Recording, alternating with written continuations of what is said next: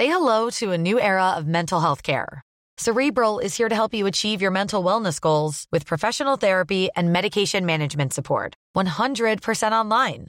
You'll experience the all new Cerebral Way, an innovative approach to mental wellness designed around you. You'll get a personalized treatment plan from a therapist, prescriber, or both in a safe and judgment free space. Your cerebral therapist or prescriber will outline a customized plan with clear milestones along the way so you can get to feeling your best. With Cerebral, you're not alone in your mental health journey. We're here to empower you to live a fulfilling life. So take that first step towards a brighter future and sign up today at cerebral.com slash podcast and use code ACasts to get 15% off your first month. Offer only valid on monthly plans. Other exclusions may apply. Offer ends July 31st, 2024. See site for details. C'est News, il est 5h58. Merci d'être avec nous. La matinale, c'est parti. À la une ce matin, Elisabeth Borne, nouvelle première ministre. Une femme de gauche. Qu'est-ce que vous en pensez? Vos réactions dès le début du journal. Elisabeth Borne qui va devoir composer son gouvernement. Quels sont les ministres qui partent? Quels sont ceux qui restent? On va voir ça avec vous, Elodie Huchard. A tout de suite, Elodie. L'indignation après le vote pro-Burkini à Grenoble. Faut-il une loi pour l'interdire dans toute la France? On va y revenir. L'Ukraine et le début de l'évacuation de l'usine Azovstal à Mariupol. Plus de 260 soldats ukrainiens sont sortis et ont été transférés en zone pro-russe. Le général Clermont est avec nous ce matin. Tout de suite, mon général. Augmenter son pouvoir d'achat grâce au viager, c'est possible. Comment ça fonctionne? On verra ça avec vous, Eric de Maten. À tout de suite, Eric. Première journée à Matignon pour euh, Elisabeth Borne. La nouvelle première ministre va devoir bientôt former son gouvernement. Mais euh, que pensez-vous de cette nomination? Est-ce que vous en êtes satisfait? Vos réponses, reportage signé Mathilde Moreau. Regardez. Elisabeth Borne à Matignon. Pour certains Français, c'est l'arrivée d'une grande inconnue.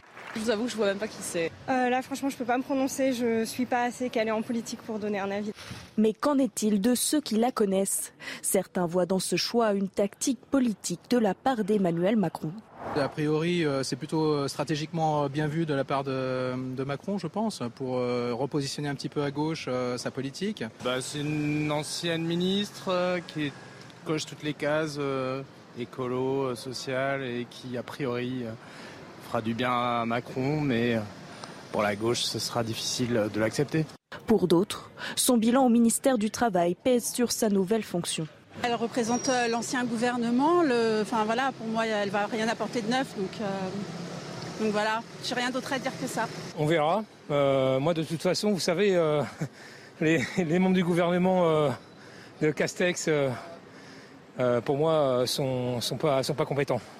Une première ministre qui va devoir convaincre les Français dans les prochains mois pour mener à bien les futures réformes, notamment celles attendues sur les retraites. Elisabeth Borne, hier, qui a dédié sa nomination à toutes les petites filles. Vous l'avez peut-être entendu en direct. Elle a rendu hommage à Édith Cresson et adressé ce message aux petites Françaises. Écoutez. Je suis évidemment très émue ce soir et je ne peux pas m'empêcher d'avoir une pensée pour la première femme qui a occupé ces fonctions, Édith Cresson. Et peut-être je voudrais euh, dédier cette nomination à toutes les petites filles en leur disant allez au bout de vos rêves. Et rien ne doit freiner le combat pour la place des femmes dans notre société. Voilà ce message adressé par la nouvelle Première ministre à toutes les petites filles. Allez au bout de vos rêves. Euh, Élodie Huchard, on a maintenant le nom de la Première ministre. Est-ce qu'on en sait un peu plus sur son futur gouvernement? Alors c'est évidemment plus facile de parler de ceux qui vont sûrement partir parce que là, on a un certain nombre de certitudes. Certains ministres ont fait savoir qu'ils ne rempliraient pas. C'est le cas notamment de Jean-Yves Le Drian ou de Roselyne Bachelot. Ils ont déjà été ministres pendant euh, plusieurs années, donc ils ne souhaitent pas faire partie euh, de ce nouveau gouvernement. Adrien Taquet aussi, qui était euh, secrétaire d'État chargé de la jeunesse, qui explique qu'il veut profiter de sa famille. Un certain nombre aussi de ministres repartent dans le privé. C'est le cas par exemple de Cédric O. C'est le cas aussi de Jean-Baptiste Djebari qui va aller dans les voitures à hydrogène. Et puis on a aussi les ministres qui devraient devrait normalement rester. Tout ça, évidemment, toujours à prendre avec des pincettes. On cite les noms de Bruno Le Maire, Gérald Darmanin, Amélie de Montchalin ou bien encore Gabriel Attal qui non seulement devrait rester, mais potentiellement aussi pourrait avoir une promotion. Et puis, évidemment, il y a les fameux entrants. C'est là où il y a un petit peu plus de suspense. Il faut essayer de voir et d'avoir des débauchages à droite et à gauche. Alors, parmi les débauchages possibles à droite, les noms de Caroline Cailleux, maire de Beauvais, Christian Estrosi ou Renaud Muselier, qui sont des noms qui ont déjà rejoint la Macronie. On parle aussi beaucoup de Carl Olive, le maire de Poissy, très en pointe sur les sujets de la ville et du sport. Et puis, on pourrait aussi avoir quelques surprises parce qu'on le sait, Emmanuel Macron aime créer la surprise avec des profils un petit peu plus euh, différents, notamment émanant de la société civile. Merci beaucoup, Elodie. Jean Castex quitte donc Matignon. Avant cela, l'ancien Premier ministre a, tendu, a tenu à, rendre hommage aux millions de Français que l'on n'entend jamais. Euh, c'est un hommage, mais c'est également un, un conseil à Elisabeth Borne. Écoutez. Il y a ce qu'on entend beaucoup, qui s'exprime fort et haut. Et puis, il y a ces millions et ces millions de nos concitoyens que l'on n'entend jamais ou si peu, et qui sont là, qui observent, qui agissent, qui mènent leur vie, faite comme les autres, de heurts et de malheurs. Il faut veiller à ne jamais les oublier. Ils ne s'épanchent pas forcément sur les réseaux sociaux. Ils n'occupent pas forcément les chaînes d'information continue, mais ils sont là et ils sont la colonne vertébrale de la France les silencieux, voilà, qui ne sont pas sur les réseaux sociaux, qu'on n'entend pas euh, sur les, chaînes d'infos et qui sont la colonne vertébrale de la France. C'est ce qu'a dit euh, Jean Castex hier soir dans la cour de, de, Matignon. La nouvelle première ministre qui a du pain sur la planche, Elisabeth Borne, va devoir mener Trois grands chantiers à Matignon, économiques et, sociaux. Éric de Ritmaten, quels sont-ils? Le plus important, le chantier numéro un, c'est le pouvoir d'achat. Et donc pour cela, il va falloir débloquer beaucoup d'argent. Hein. On évalue à 4 milliards euh, les chèques alimentaires. Ça peut coûter jusqu'à 4 milliards. Ça sera donc la première chose, aider les Français qui ont des difficultés et maîtriser euh, les dépenses. Le deuxième gros chantier, eh bien, ce sont les retraites. Vous le savez bien, toute femme de gauche calée, Elisabeth Borne va devoir euh, affronter les syndicats. Et là, ce sera vraiment compliqué. Ensuite, faut-il vraiment une réforme? Est-ce qu'il y aura un référendum, comme l'avait dit Emmanuel Macron? Le déficit actuellement est quand même de 10 milliards d'euros sur 2021. Sans réforme, il faudrait 15 ans pour équilibrer le système. Et puis troisième et dernier gros chantier, j'allais dire, c'est le plein emploi promis par Emmanuel Macron, là encore. Il avait dit euh, il y aura 5% de chômeurs à la fin du deuxième mandat. On y est, hein, on démarre ce deuxième mandat. Est-ce qu'on y arrivera? Moi, je dirais juste une chose, c'est possible, mais tout dépendra bien sûr de l'évolution de la crise actuelle. Mais le plus important, ce sera surtout la formation professionnelle. Pourquoi? Parce qu'il y a aujourd'hui une vraie pénurie en France et beaucoup d'emplois à prendre, ne serait-ce que sur le site Pôle emploi. Éric de Ritmaten, merci Éric, on va vous retrouver dans, dans, un instant. On écoute la réaction de Jean-Luc Mélenchon à la nomination d'Elisabeth Borne. Euh, selon le chef de file des Insoumis, Elisabeth Borne est l'une des figures la plus dure de la maltraitance sociale macroniste. Écoutez. Sa nomination commence dès les premiers instants par une sorte de tentative de tromperie. Madame Borne serait une femme de gauche. Alors euh, peut-être euh, qu'elle peut le penser, mais nous ne lui accordons pas ce label. C'est euh, au total un personnage parmi les figures les plus dures de la maltraitance sociale macroniste. Les négociations vont être euh, compliquées, le dit Huchard.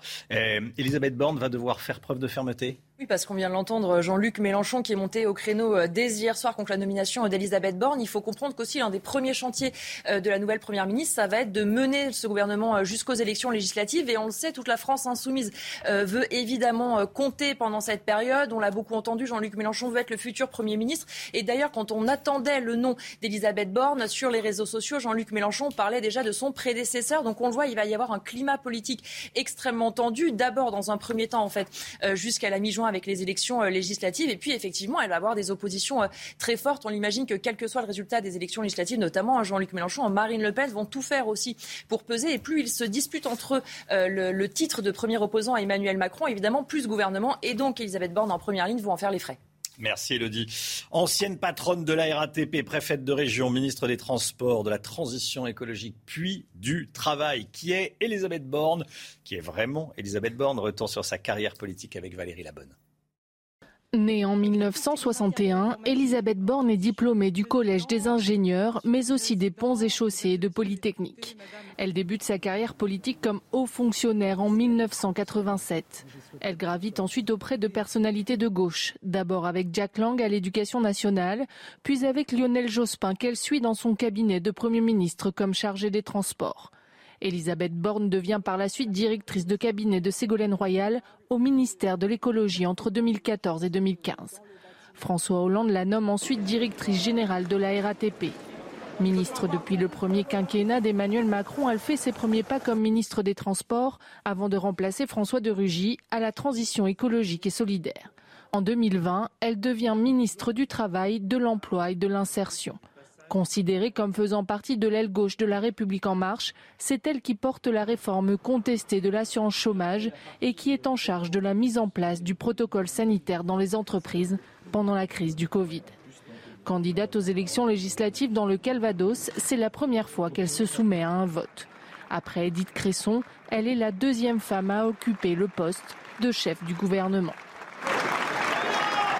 Voilà la nomination d'Elisabeth Borne qui fait la une. Et les gros titres ce matin, on les regarde ensemble. Regardez, la une du Parisien aujourd'hui en France, c'est elle, Madame la Première ministre, Elisabeth Borne à Matignon, la deuxième première. À la une de Libération, le Figaro, Macron choisit Elisabeth Borne, réformatrice techno issue de la gauche. Et regardez euh, à présent une télé, du, Télégramme, Première ministre, Elisabeth Borne, Première ministre, Première ministre à la une de l'Est républicain. Allez, le Burkini à présent, le Burkini qui est désormais autorisé dans les piscines municipales de Grenoble. Ça le sera effectivement à partir du 1er juin. Il y a eu un nouveau règlement intérieur qui a été euh, approuvé hier soir de justesse. Cela euh, suscite l'indignation. Hein, 29 eh voix pour, 27 voix contre et deux abstentions. Vous l'avez dit, ce vote suscite l'indignation de l'opposition politique. Vincent Fandège. Les débats auront duré 2h30. Des échanges parfois tendus au cours desquels l'ancien maire de la ville a quitté la salle en signe de protestation. Comme des membres de la majorité l'ont souligné, Éric Piolle n'était pas légitime pour prendre une telle décision. Elle est visiblement minoritaire ici et elle est minoritaire chez les Grenoblois. C'est la raison pour laquelle nous aurions voulu qu'il soit consulté. Le texte est finalement voté de justesse par 29 voix contre 27.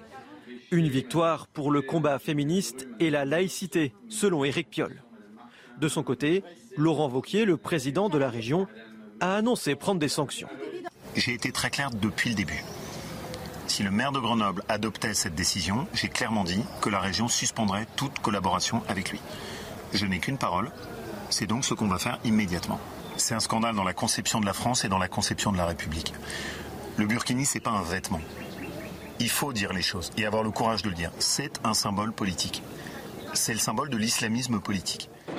Des recours devraient être déposés. Le préfet de l'Isère devrait saisir le tribunal administratif de Grenoble. Éric Ciotti, conseiller départemental des Alpes-Maritimes, a réagi sur Twitter, Chana. Et il écrit Je déposerai aujourd'hui une proposition de loi pour interdire le port du burkini sur nos plages et dans les piscines publiques. Et puis, euh, quelle a été la réaction des Grenoblois? On leur a posé la question. Écoutez. Alors, c'est pas, c'est la question Twitter. C'est la question que je vous pose ce matin. Regardez. Euh, question Twitter. Burkini à Grenoble, faut-il une loi pour l'interdire dans toutes les piscines de France? Vous êtes pour à 87%, vous êtes contre à 13%. Vous allez sur le compte Twitter de CNews pour donner euh, votre avis. La guerre en Ukraine à présent, plus de 260 combattants ukrainiens ont été évacués d'Azovstal. C'est vraiment l'information de ces dernières heures. Parmi eux, 53 blessés graves. Ils ont été évacués vers un territoire pro-russe. Les opérations de sauvetage se poursuivent. Des centaines de soldats sont toujours retranchés dans les souterrains de la Syrie de Mariupol, mais on ne connaît pas le nombre. Général Clermont avec nous. Général, euh, on a le sentiment qu'on se dirige vers la fin du siège d'Azovstal. En tout cas, on se réveille avec des images qu'on n'imaginait pas.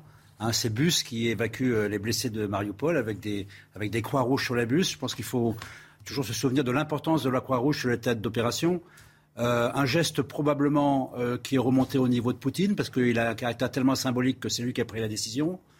Ce sont essentiellement des blessés, surtout des blessés graves, qui ont été répartis dans deux, dans deux villes différentes dans un secteur pro-russe. certainement, il y a eu beaucoup d'agitation diplomatique et d'intercession auprès de la Russie pour obtenir ce résultat qui n'est pas du tout dans la logique de la pratique des Russes, qui en général massacrent tout le monde jusqu'à la fin. En tout cas, c'est ce qu'ils ont fait en Syrie et en Tchétchénie. Euh, donc euh, la monnaie d'échange, c'est évidemment le fait qu'il y a des prisonniers dans les deux camps. On ne sait pas, mais il y a beaucoup de prisonniers dans les deux camps. Et effectivement, la monnaie d'échange, ce sera d'échanger ces, ces prisonniers soignés, on l'espère, pas sûr hein, quand même, euh, on ne voit pas bien quand même les Russes euh, traiter correctement ces mmh. prisonniers, mais on, verra, contre des prisonniers russes qui doivent être pris en très grande quantité du côté ukrainien. Autre information de ces dernières heures, à Severodonetsk, toujours dans l'Est hein, euh, ukrainien, il y a eu 10 morts suite à des bombardements russes, dit le gouverneur de la région. Pourquoi cette ville est-elle si importante? Les, Russes ont un peu changé de stratégie. Ils avaient prévu un large encerclement des forces ukrainiennes dans le nord du Donbass. En réalité, ils n'y arrivent pas. Donc ils sont en train de réduire leurs ambitions et la priorité c'est de prendre cette ville qui est qu'on appelle un saillant, c'est-à-dire un point de un point de concentration des efforts militaires des deux côtés. Et donc il y a trois villes qui doivent qui sont prioritaires pour tomber, c'est euh, Severodonetsk, Lysychansk et Sloviansk pour accéder vers Kramatorsk, qui est la capitale du Donbass. On est vraiment dans le cœur de la guerre du Donbass. Et aujourd'hui, le rapport des forces est incertain, mais néanmoins, euh, les Russes ont une puissance de feu supérieure, des troupes supérieures en nombre rapport aux Ukrainiens. Donc on est dans une guerre d'usure. Et c'est l'approvisionnement et la logistique qui va faire la différence dans, une guerre qui va encore durer quelques semaines. Merci beaucoup, mon général. Et puis cette information euh, de ces dernières heures également, la France a fait savoir qu'elle aiderait la Finlande et la Suède en cas d'agression. La Finlande et la Suède qui ont fait savoir qu'elles voulaient euh, entrer dans l'OTAN. On connaît désormais l'identité du tireur et du tueur qui a assassiné une personne et fait cinq blessés dans une église de Californie, Chana. Il s'agit d'un Américain de 68 ans d'origine chinoise. Le suspect a été maîtrisé par le pasteur et des fidèles pendant qu'il rechargeait son arme. Il a été placé en détention avec une caution d'un million de dollars. On rejoint tout de suite notre correspondante aux États-Unis, Elisabeth Guedel. Elisabeth, selon les premiers éléments de l'enquête, cette attaque était préparée.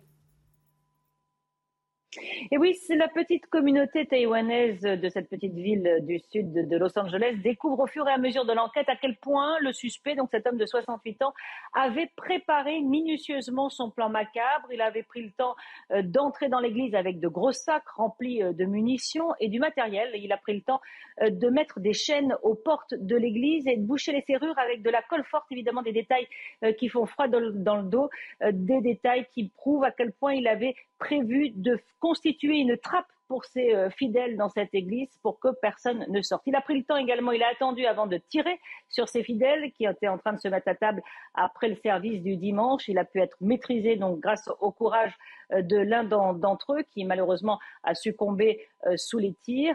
Mais cette fusillade, vous savez, c'est un rappel de plus pour les Américains, un rappel douloureux qu'aucun endroit dans leur pays n'est épargné par la violence due aux armes, euh, une église, euh, des écoles, un cinéma ou encore un supermarché comme samedi dernier à Buffalo. Elisabeth Guedel, merci beaucoup Elisabeth en direct de New York. Il est 6h15, bienvenue à tous. Tout de suite c'est le point info, Chana Lousteau. Six nouveaux morts de fièvre enregistrés en Corée du Nord. Au total, 56 personnes sont décédées depuis l'annonce du premier cas de Covid dans le pays il y a seulement six jours. L'armée a été déployée en urgence hier dans toutes les pharmacies de la capitale. La population nord-coréenne n'est pas vaccinée et le pays ne dispose d'aucun traitement contre le Covid. Le quinquagénaire soupçonné d'avoir tué un homme en plein Paris samedi soir a été mis en examen pour meurtre. Il a été placé en détention provisoire. L'un des enjeux de l'enquête va être de déterminer si son mobile est raciste. Le suspect est connu pour être adepte de thèses complotistes et antisémites. Plus de 922 millions de dollars pour une collection d'art, c'est un record. Il s'agit de la très réputée collection Maclo, vendue hier aux enchères par la maison Sotheby's à New York. La collection devient donc la plus chère de tous les temps. 35 œuvres ont été vendues en novembre dernier. Le reste est parti en une heure et demie hier. L'inquiétude des restaurateurs partout en France, notamment dans les stations balnéaires et plus généralement dans les villes touristique. Il manque de la main-d'œuvre pour cet été. On vous en a parlé euh, hier à Paris, alors que la saison estivale approche. Il manque également des bras pour euh, servir dans les restaurants à Chana. Et pour sauver l'été, l'État pense à faire venir des Tunisiens dans nos restaurants. Mais comment expliquer cette pénurie de personnel? Réponse dans ce reportage signé Redem Rabbit et Pierre Emco. Plus de clients, plus de demandes, mais moins de serveurs. Ce bistrot du 7e arrondissement de Paris n'échappe pas à la règle des offres d'emploi qui ne trouvent jamais preneur, aux grandes dames de la direction.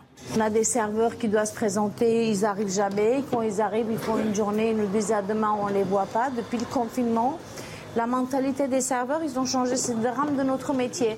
Désormais, de moins en moins de salariés acceptent de travailler le soir ou le week-end. Faire appel à une main-d'œuvre étrangère apparaît comme étant une solution des discussions avec le ministère de l'Intérieur sont en cours pour la venue de serveurs en provenance de Tunisie. On peut dire que le Maroc, la Tunisie sont, des pays où il y a beaucoup d'écoles hôtelières. Donc peut-être voir demain, est-ce qu'il y a une possibilité euh, d'avoir un lien Mais enfin, il faut aussi leur trouver un logement. Il faut aussi voir comment ça se passe au niveau des papiers. Donc c'est une idée parmi d'autres pour résoudre le, le problématique euh, de nos manques d'emploi. Selon les syndicats, on comptabilise entre 250 000 et 300 000 postes vacants dans les services de restauration et de l'hôtellerie pour cet été.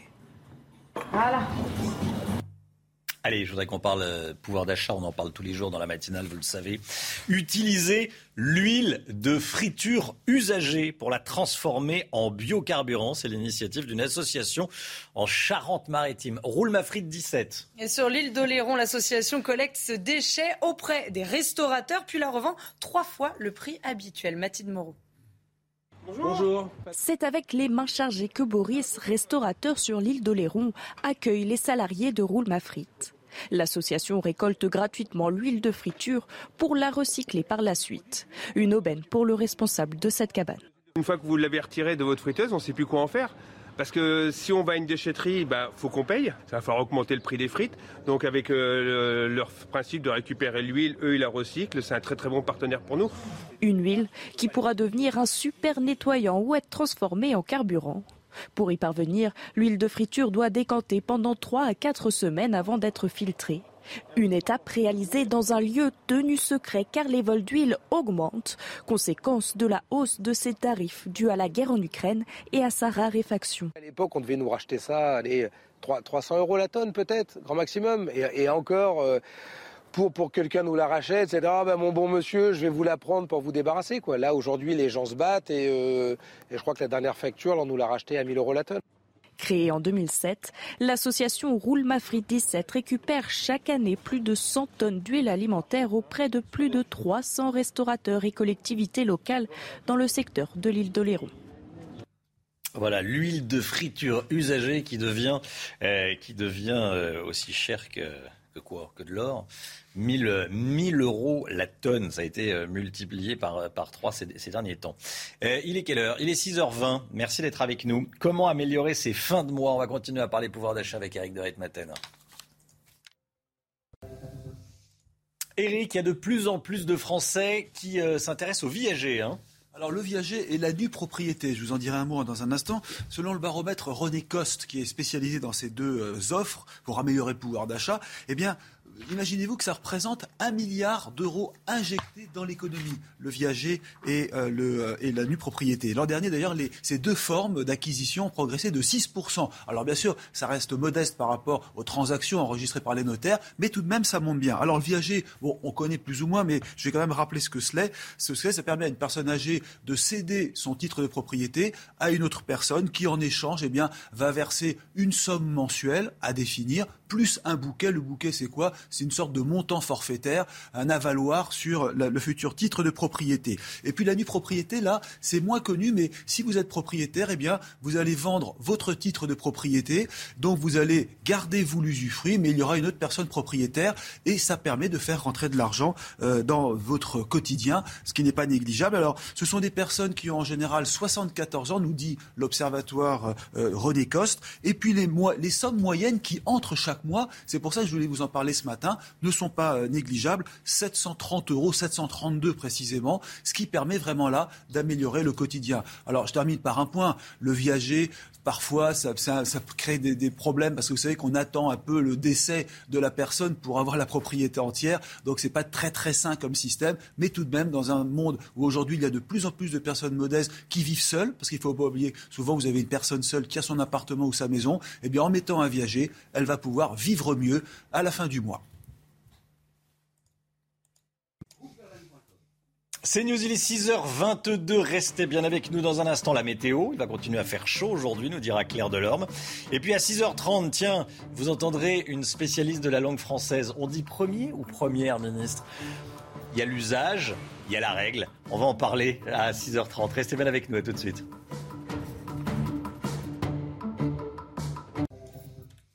En tennis, J-5 avant le début de Roland Garros. Et coup dur pour Gaël Monfils, le numéro 1 français, est forfait pour la quinzaine parisienne, Chana. Et hein. eh oui, le 22e joueur mondial a une gêne au talon droit. Gaël Monfils va subir une intervention médicale pour pouvoir reprendre au plus vite la compétition. Quant à Tsonga, il a été éliminé hier du tournoi ATP de Lyon. Le joueur de 37 ans s'est incliné 6-4, 6-4 contre le 47e joueur mondial. Redescendu au 260e rang du classement ATP, Joe Wilfried Tsonga fera ses adieux au tennis après Roland Garros.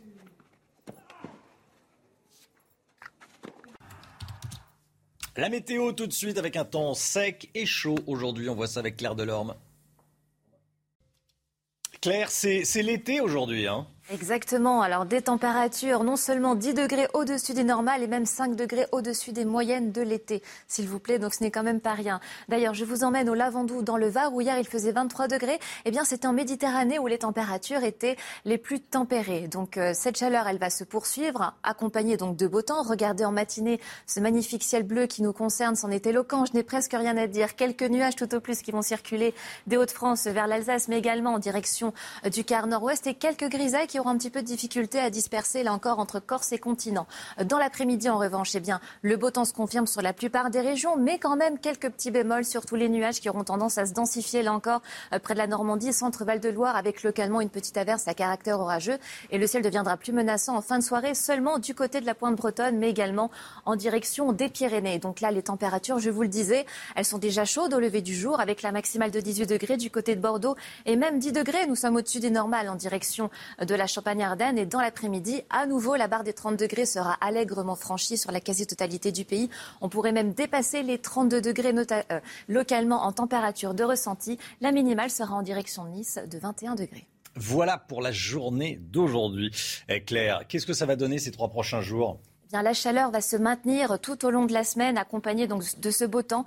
On est vraiment concerné par un anticyclone qui pilote, on va dire, de l'air subtropical, ce qui fait que pourquoi C'est pourquoi nous avons des températures qui sont largement au-dessus des normales. Jeudi, on aura un petit peu d'instabilité sous forme d'averses orageuses qui devraient se poursuivre dans la journée de vendredi. La chaleur, quant à elle, commencerait à descendre seulement à partir de vendredi, mais c'est un scénario qui reste à confirmer. CNews, bienvenue à tous. Merci d'être avec nous. Merci d'avoir choisi CNews pour euh, démarrer cette journée de mardi 17 mai. À la une, inflation, Covid, réforme des retraites, ça risque d'être très compliqué pour Elisabeth Borne à Matignon. Risque-t-on un coup de chaud social? On verra ça dès le début du journal et puis on sera en direct avec Laure Lavalette qui est porte-parole du Rassemblement national. A tout de suite Laure Lavalette. Le désormais ancien Premier ministre Jean Castex va bénéficier d'une rémunération de 15 000 euros par mois pendant trois mois. Quels sont les avantages des ex-Premiers ministres, ministres, secrétaires d'État? Le détail dans ce journal. L'indignation à droite et à gauche après le vote en faveur du maillot de bain islamiste à Grenoble. Elodie Huchard est avec nous. A tout de suite, Elodie. Le conflit en Ukraine, la France qui a prévenu hier soir qu'elle sera aux côtés de la Suède et de la Finlande en cas d'agression. Qu'est-ce que cela veut dire? Décryptage du général Clermont. A tout de suite, mon général. Et puis un film français ouvre ce soir le festival de Cannes, coupé avec Romain Duris et Bérénice Bejo. On va en parler dans un instant. Première journée à Matignon pour Elisabeth Borne, Première ministre. Elle a du pain sur la planche. Elle devra mener notamment trois grands chantiers, Chana. Hein. La brûlante réforme des retraites, le pouvoir d'achat des Français et la planification écologique. Le détail avec Vincent Fandège. Premier chantier pour Elisabeth Borne, la réforme des retraites. C'est pour toutes ces raisons qu'une réforme des retraites est nécessaire. Pour éviter à tout prix un passage en force à l'Assemblée, les concertations avec les syndicats s'annoncent longues et électriques. Reportées à cause de la crise sanitaire, c'est l'un des projets de loi les plus controversés du programme d'Emmanuel Macron. Elisabeth Borne portera ensuite à l'Assemblée et au Sénat un ensemble de mesures très attendues des Français en faveur du pouvoir d'achat, comme l'indexation des pensions de retraite sur l'inflation, un chèque alimentaire à destination des plus modestes ou la prolongation du bouclier tarifaire sur les tarifs du gaz et de l'électricité. Enfin, l'ancienne ministre de la Transition écologique sera en charge de la planification écologique. C'est d'ailleurs en partie pour cela qu'elle a été nommée à ce poste. Elodie Huchard avec nous, service politique de CNews. Est-ce que le gouvernement craint des manifestations ou des mouvements sociaux? Oui, parce que euh, on l'a vu, effectivement, on est sur un climat social assez inflammable. D'abord, il y a ce contexte politique qui est particulier. Il va y avoir les élections législatives. Et puis, le gouvernement le sait, malgré la réélection euh, d'Emmanuel Macron, ça n'était pas à 100% un vote d'adhésion. Et donc, ils craignent évidemment que les oppositions euh, se réveillent. Ensuite, on est dans une période où le pouvoir d'achat inquiète beaucoup les Français. Et malgré les tentatives d'aide du gouvernement, on voit bien qu'elles sont assez insuffisantes. Et ça, évidemment, ça crispe beaucoup l'opinion publique. Et puis, forcément, on l'a entendu aussi dans ce sujet, il y a des réformes à mener, qui sont des réformes comme la réforme des retraites. On sait qu'en général, ça, ça enchaîne un certain nombre de manifestations, de mouvements sociaux. Et puis surtout, Elisabeth Borne, elle a pu remarquer déjà ce que ça avait donné dans le précédent euh, quinquennat, la réforme euh, de la SNCF. Les gens étaient descendus dans la rue, réforme des retraites, gilets jaunes, antivax. Bref, le gouvernement a déjà fait les frais d'un certain nombre de manifestations. Ça devrait effectivement durer. Malgré tout, il va falloir gouverner avec ça. Le but, évidemment, c'est de tenter de faire passer ces réformes qui sont importantes euh, pour Emmanuel Macron, tout en évitant de trop crisper l'opinion publique et honnêtement, l'équation est assez euh, difficile à résoudre. Merci Elodie, restez bien avec nous comme tous les matins. On vous consulte dans la matinale. On vous pose cette question ce matin. Elisabeth Borne nommée Première ministre. Est-ce que vous êtes satisfait? Écoutez les réponses, c'est votre avis. A priori, euh, c'est plutôt euh, stratégiquement euh, bien vu de la part de, Macron, je pense, pour repositionner un petit peu à gauche sa politique. Elle représente l'ancien gouvernement. Le, enfin voilà, pour moi, elle va rien apporter de neuf. C'est une ancienne ministre qui coche toutes les cases écolo, sociales et qui a priori fera du bien à Macron, mais pour la gauche, ce sera difficile de l'accepter. C'est une femme qui fait, vraiment du mal euh, au droit social et, et à tous les gens qui travaillent, enfin qui vivent de leur travail. Les réactions politiques, notamment celle de Marine Le Pen, en nommant Elisabeth Borne comme Premier ministre, Emmanuel Macron, démontrent son incapacité à rassembler et la volonté de poursuivre sa politique de mépris, de déconstruction de l'État, de saccage social, de raquette fiscale et de laxisme. Quel est le programme de la semaine pour Elisabeth Borne? Regardez, définir les périmètres ministériels, trouver des profils, eh, consulter évidemment, contacter les ministres et puis il y a les différentes passations de pouvoir pour elle. Ça a déjà euh, été fait. Euh, hier soir à Matignon, elle a parlé de ses grands chantiers à venir. Justement, écoutez. vous pouvez compter sur moi pour poursuivre dans cette voie face aux nombreux défis que tu as rappelés qui sont devant nous. Je pense notamment à la situation internationale, mais aussi aux défis climatiques et écologiques sur lesquels il faut agir plus vite et plus fort. Je suis convaincu que nous pourrons le faire en associant encore davantage les forces vives de nos territoires, parce que c'est bien au plus près des Français qu'on trouvera les bonnes réponses. Élodie Huchard, est-ce que la nomination d'Elisabeth Borne est un message envoyé à la gauche? Oui, très clairement, euh, à la gauche et puis d'ailleurs à la Macronie en général, parce que ces derniers temps, on avait beaucoup entendu le nom de Catherine Vautrin, issue des rangs de la droite, qui avait été notamment contre le mariage pour tous. Et dès que son nom était sorti dans la presse, ça avait beaucoup crispé toute une aile de la Macronie qui ne se retrouvait pas euh, dans cette euh, candidature, qui expliquait aussi certains députés qui disaient qu'ils ne pourraient pas travailler avec elle. Donc Elisabeth Borne a eu deux avantages pour avoir ce poste. Premièrement, effectivement, une femme issue de de la gauche. On se rappelle que le premier quinquennat, il avait choisi Édouard Philippe, Emmanuel Macron, que pendant la campagne, il a tenté de donner un petit peu des gages à gauche. Alors finalement, quand on regarde sur les réseaux sociaux, les, la classe politique de gauche estime qu'Elisabeth Borne n'est pas assez de gauche, mais en tout cas, elle en vient, ça c'est certain. Et puis surtout, c'est une femme de consensus, comme disait l'Élysée hier dans la journée. Ils expliquaient qu'ils voulaient trouver quelqu'un qui fasse consensus, pas de crispation, ne pas commencer ce nouveau quinquennat avec un nom qui ne fasse pas l'unanimité. L'avantage, évidemment, d'Elisabeth Borne, elle connaît un certain nombre de collègues avec elle va devoir continuer à travailler. Elle connaît aussi euh, les députés. Donc forcément, c'est aussi un avantage d'être une ministre sortante pour elle.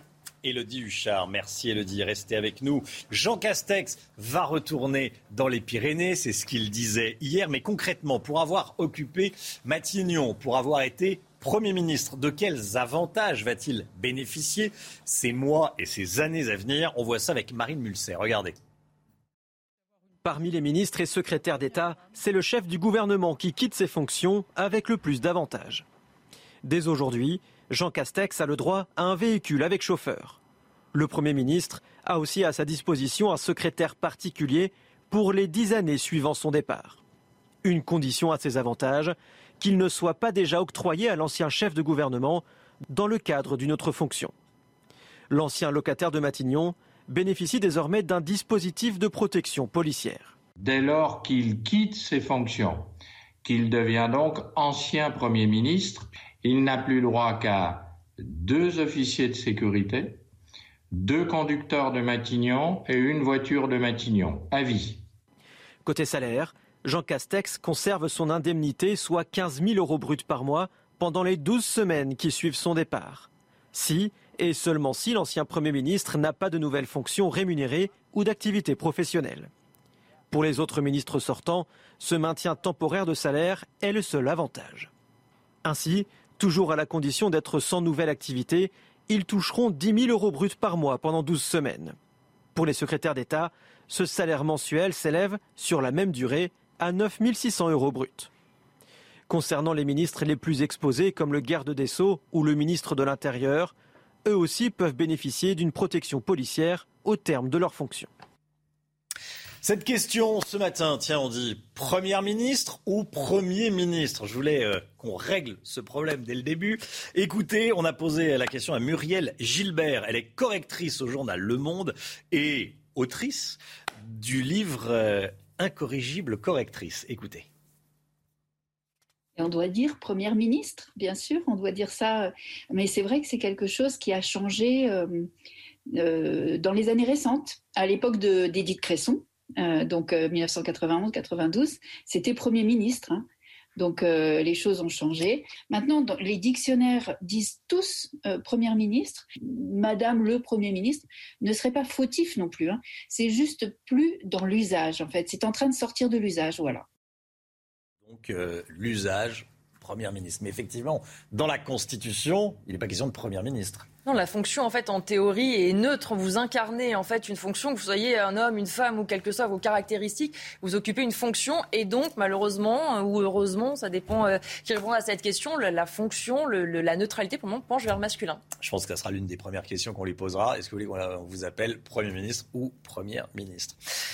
La guerre en Ukraine, la guerre en Ukraine et cette information de ces dernières heures, plus de 260 combattants ukrainiens évacués de l'usine Azovstal de Mariupol. Vous le voyez sur ces images, parmi eux 53 blessés graves, Chana. Ils ont été évacués vers un territoire pro-russe. Les opérations de sauvetage se poursuivent. Des centaines de soldats sont toujours retranchés dans les souterrains de la Syrie de Mariupol, mais on n'en connaît pas le nombre exact. Et écoutez la, réaction hein, d'un lieutenant du régiment Azov. Euh, on l'écoutera un petit peu plus tard. La Russie qui intensifie son offensive dans le Donbass à l'est de l'Ukraine. Au moins 10 personnes sont mortes à Severodonetsk dans des bombardements russes. Hier, cette ville quasiment encerclée par les Russes est toujours sous le contrôle des Ukrainiens. Ce sont les toutes dernières informations. Azovstal et Severodonetsk. Général Clermont, sur un plan diplomatique, la France a fait savoir cette nuit qu'elle se tiendrait aux côtés de la Suède et de la Finlande en cas d'agression. Qu'est-ce que cela implique? En fait, euh, la France fait référence à un article que les Français ne connaissent pas, mais qui serait bon qu'ils connaissent, qui s'appelle l'article 42.7 du traité de l'Union européenne. C'est un article, en fait, euh, qui, est la clause de défense mutuelle euh, des, pays de l'Union européenne. Dans l'Union européenne, il y a cinq pays qui ne sont pas membres de l'OTAN. et dans les cinq pays, il y a la Finlande et la Suède. Donc, en fait, lorsque ce traité a été discuté, la France a souhaité l'introduction de cette clause de défense mutuelle, qui est en fait la base de l'Europe de la défense. Il faut bien une base, il faut qu'il y ait un, objectif commun. Donc, cette, défense mutuelle, euh, c'est ce pilier-là. Et donc on fait référence, la France fait référence à ce pilier. Ce pilier a un avantage par rapport à celui de l'OTAN, qui est l'article 5 de l'OTAN, défense collective, c'est que l'Union européenne a, beaucoup d'outils. Elle n'a pas simplement que l'outil militaire pour répondre, elle a l'outil diplomatique, économique, politique. Donc en fait la réponse de clause mutuelle peut être pas simplement militaire. Et ainsi la France a déjà invoqué les Français ne le savent pas, ne s'en souviennent pas. Mais au début 2016, la France a invoqué l'article 42.7 à l'issue des attaques du Bataclan pour demander la solidarité des Européens. Et je pense que ce qui a fonctionné, c'était la solidarité politique, diplomatique et également des, services de renseignement intérieur. Donc l'Union européenne a beaucoup plus d'outils que l'OTAN. Le problème, c'est que pour beaucoup de pays, encore, euh, c'est l'OTAN qui fournit la sécurité.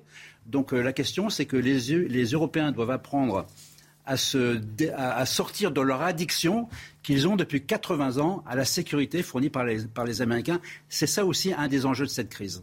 Merci beaucoup, mon général. Décryptage tous les matins avec vous, général Clermont. C'est une euh, proposition qui divise. L'été approche et les professionnels de la restauration manquent de personnel, manquent de main-d'œuvre. Il y a entre 220 000 et 250 000 postes à pourvoir dans euh, les CHR, cafés, hôtels, euh, restaurants. Il y a 3 500 000 chômeurs. Le syndicat de l'Union des métiers et des industries de l'hôtellerie, l'UMI, propose d'embaucher des Tunisiens. Et c'est une recommandation accueillie avec prudence par la profession. Reportage à Angers avec Michael Chailloux. Depuis le Covid, sept postes en CDI ne sont pas pourvus dans cette brasserie du centre-ville d'Angers qui embauche une cinquantaine de personnels. Les salaires ont été réévalués deux fois depuis le début de l'année, une hausse de plus de 10% en moyenne et ce n'est pas tout. Ils n'ont plus de coupures, ils ont des plannings faits un mois à l'avance, ils ont des deux jours de repos de consécutifs, mais euh, ça reste compliqué. En tant que DRH, Carole vient chasser la perle rare dans ce job dating. 25 établissements représentés, 60 offres d'emploi et quelques candidats. Ici, la proposition d'un syndicat professionnel d'aller chercher de la main-d'œuvre en Tunisie divise. On n'a pas le choix. Il faut, euh, il faut, il faut, euh, il faut ouvrir, s'ouvrir en fait à, d'autres. Euh, d'autres pays. Les freins, c'est qu'on aurait, le premier, c'est déjà qu'il me semble, on a l'obligation de les loger. Euh, donc quand on voit déjà euh, ici sur Angers, comme d'autres villes, et notamment même sur les villes côtières et saisonnières, euh, on a beaucoup de mal à loger nos salariés. Pour Carole, aller chercher des candidats en Tunisie, c'est plutôt une bonne idée sur le papier, à condition que l'administration soit aux côtés des restaurateurs pour faciliter toutes les démarches. C'est News, il est 6h42, invité de la matinale, Laure Lavalette. Bonjour Laure Lavalette, merci d'être avec nous. Bonjour parole du Rassemblement euh, national. On va parler politique, bien sûr, avec vous. Comment est-ce que vous accueillez la nomination d'Elisabeth Borne? On est loin du nouveau monde. Elisabeth Borne, euh, on la connaît, vous savez, c'était cette ministre des, Transports dont les talents de négociateur ont, ont entraîné la plus longue grève de la SNCF. Euh, c'est aussi elle qui a achevé la fermeture de Fessenheim, qui pense que la part du nucléaire en France est trop importante, alors qu'on sait euh, c'est une énergie propre, décarbonée, qui nous donne une souveraineté. Euh, récemment, c'est aussi elle qui a introduit cette procédure de suspension, vous vous souvenez, du, contrat de travail sans rémunération, privant ainsi 15 000 soignants et pompiers de moyens de, subsistance. C'est une acharnée du pass sanitaire. Elle le voulait obligatoire en entreprise. Donc euh, voilà, bienvenue dans le triste monde d'Elisabeth Borne. Euh, la bonne nouvelle, vous savez, c'est qu'il y, a le troisième tour, la troisième mi-temps, où les Français euh, vont pouvoir lutter contre le saccage social qui arrive, parce que quand elle dit qu'elle veut lutter contre, enfin, amener du pouvoir d'achat et en même temps faire la, la réforme des retraites jusqu'à 65 ans, les Français sont pas dupes et voient bien que ça sera au contraire la Première ministre du, saccage social encore. Laure Lavalette, euh, pourtant c'est une femme de gauche qui vient du Parti socialiste. Euh, vous pensez vraiment qu'elle ça va être la, Première ministre du saccage social? Oui, je pense. Je pense qu'elle va être à l'image de, du quinquennat Macron que nous, avons passé. Vous voyez bien, en cinq ans, euh, la France est fracturée comme jamais. on a perdu en pouvoir d'achat. Effectivement, non, Elisabeth Borne ne sera pas la candidate du pouvoir d'achat, mais je pense que hmm. les Français le savent. après, on peut, on peut euh, on regrette aussi, si vous voulez, souvenez-vous d'Emmanuel Macron disant euh, J'entends le peuple français. Le Rassemblement national a quand même fait 13 millions d'électeurs. Et, 13 millions d'électeurs à qui il a dit je, vous ai entendu. Bah, en fait, euh, pas du tout. il nous a pas du tout entendu. C'est presque même une provocation, Elisabeth Borne. Donc écoutez, je pense que voilà, il y a ce troisième tour dans, les urnes. il faut que les Français envoient le maximum de députés du Rassemblement national pour mmh. justement les protéger et les défendre sur les questions de, sécurité. Bon, vous en attendez pas grand-chose visiblement sur le social. Euh, est-ce que vous en attendez un petit peu plus sur les questions de sécurité? Écoutez, je ne vois pas comment, encore une fois, on peut en attendre plus. Euh, elle est dans la lignée de ce que nous avons vécu. Et en question de sécurité, euh, à la fin du quinquennat, il y a une agression gratuite toutes les 44 secondes. Donc euh, non, vous savez, moi je n'attends rien du quinquennat Macron. Je n'attends rien de Madame la Première ministre Elisabeth Borne. J'attends que l'opposition constructive que nous saurons être rentre en masse à l'Assemblée nationale. Un dernier mot, euh, Laure Lavalette, sur le Burkini. On va en parler dans, un instant. Laurent Wauquiez coupe les subventions à la ville de Grenoble, qui a donc voté pour le Burkini dans ses piscines municipales à partir du 1er juin euh, prochain, dans une quinzaine de jours donc. Le gouvernement va faire appel. Euh, c'est le préfet de l'Isère qui va déposer plainte, qui va soumettre cet arrêté devant le tribunal administratif. que faire de plus? Que faire de plus euh, C'est terrifiant quand même. Euh, cette... Ceci dit, ça arrive encore une fois au bon moment puisqu'il y a encore un, troisième tour législatif. Mais il faut rappeler à vos auditeurs quand même qu'Éric Piolle, c'est un membre actif de l'Union des islamo-gauchistes qui est cette nouvelle alliance NUPES. On le sait, euh, le Burkini, c'est une revendication politique. Les gens qui arrivent à la piscine en Burkini, c'est qu'ils posent la charia au-dessus des lois de la République. C'est cet uniforme politique contre lequel il faut lutter de toutes ses forces. C'est évidemment une volonté de remettre en cause notre modèle républicain euh, laïque. C'est une insulte faite aux femmes, c'est une insulte faite aux, principes de la République. Donc il faut évidemment, euh, évidemment l'interdire. Mais surtout, il faut se rendre compte que ces, écolos euh, ce sont les mêmes qui voulaient financer la mosquée Miligorus, exemple, à Strasbourg. Ce sont les mêmes qui veulent nous empêcher de mettre des sapins de Noël, qui veulent interdire Miss France, qui veulent interdire la patrouille de France. Ces gens-là n'aiment pas la France, ces gens-là déconstruisent. Et donc, évidemment, il faut, euh, je salue hein, l'initiative de, Laurent Wauquiez, vous voyez, euh, le bon sens politique n'a pas de frontières, euh, n'a pas de frontières politiques. Effectivement, il faut lutter contre cet islamisme devant lesquels des, des, politiques comme, comme Éric Piolle rampent, en fait, simplement à des fins électoralistes. On le sait bien, vous savez, quand on superpose la carte, par exemple, de, Jean-Luc Mélenchon, de ses très bons scores, et de, avec la carte sur laquelle le communautarisme est très fort, euh, on s'aperçoit que ces cartes se superposent. Donc voter pour euh, NUPES, voter pour cette nouvelle alliance, c'est évidemment se rendre complice quelque part euh, de, de, cet islam radical qui nous veut pas du bien, évidemment, et qui veut Merci Laure Lavalette. ce que nous sommes. Merci Laure Lavalette des écolos. Bonne journée, monsieur À la France. Merci à vous. Très bonne journée. À bientôt. Il est 6h47, 7h moins le quart. C'est l'heure du point info avec Chana Lousteau. On connaît l'identité du tueur qui a assassiné une personne et fait cinq blessés dans une église en Californie. Il s'agit d'un Américain de 68 ans d'origine chinoise. Le suspect a été maîtrisé par le pasteur et des fidèles pendant qu'il rechargeait son arme. Il a été placé en détention avec une caution d'un million de dollars. Abbott a passé un accord avec la justice américaine pour redémarrer son usine du Michigan. Elle avait été fermée en février après un rappel de produits soupçonnés d'avoir tué deux bébés. La fermeture de cette usine avait aggravé la pénurie de lait pour nourrissons que connaissent les États-Unis. Abbott est l'un des producteurs majeurs du marché. Six nouveaux morts de fièvre enregistrés en Corée du Nord. Au total, 56 personnes sont décédées depuis l'annonce du premier cas de Covid dans le pays il y a seulement six jours. L'armée a été déployée en urgence hier dans toutes les pharmacies de la capitale. La population nord-coréenne n'est pas vaccinée et le pays ne dispose d'aucun traitement contre le Covid. Le conseil municipal de Grenoble, le conseil municipal de Grenoble a donc adopté la modification du règlement dans ses piscines. Très concrètement, à partir du 1er juin, si rien n'est fait d'ici là, le burkini sera autorisé, Elodie Huchard. Hein. Oui, exactement. Plus de 2h30 de débat dans des circonstances un peu euh, particulières parce qu'effectivement, ça fait plusieurs euh, semaines qu'il y avait une polémique. Il y avait entre 200 et 300 personnes devant le bâtiment pour manifester. Il y avait une tribune des maires euh, de, des environs de Grenoble pour aller contre ce règlement. Et donc, pourtant, un, règlement adopté d'une courte majorité, 29 voix pour, 27 contre, y compris dans la propre majorité. Hein, D'ailleurs, d'Éric Piolle, il y a eu des oppositions. 13 personnes de sa majorité ont voté contre. Et puis, Éric Piolle a tenu à justifier cette décision qui est selon lui une décision qui répond à trois combats. Je cite le maire de Grenoble. Il s'agit d'un combat pour qu'on arrête de poser des interdits sur le corps des femmes qui portent aussi sur la santé, permettant à chacun de se protéger du soleil et sur la laïcité. Rien n'interdisant dans la loi le port de vêtements religieux dans l'espace public. Rappelons que ce règlement est un peu plus large. Il est aussi désormais possible donc de se baigner seins nus euh, dans les piscines municipales de Grenoble. En revanche, toujours pas possible de porter des vêtements un peu amples comme des caleçons de bain, notamment euh, pour les hommes, parce que ça ne serait pas hygiénique selon la municipalité municipalité euh, de Grenoble. Et puis, euh, on rappelle aussi que tout ça émane euh, d'une association extrêmement controversée, Alliance citoyenne, qui, depuis plusieurs années, organise des, des, petits, des petites actions coup de poing pour mmh. vanter notamment le fait de pouvoir porter le burkini dans les piscines municipales. Voilà, cette histoire de burkini, c'est évidemment pas une affaire d'hygiène à la piscine, c'est bien au-delà, c'est un message politique.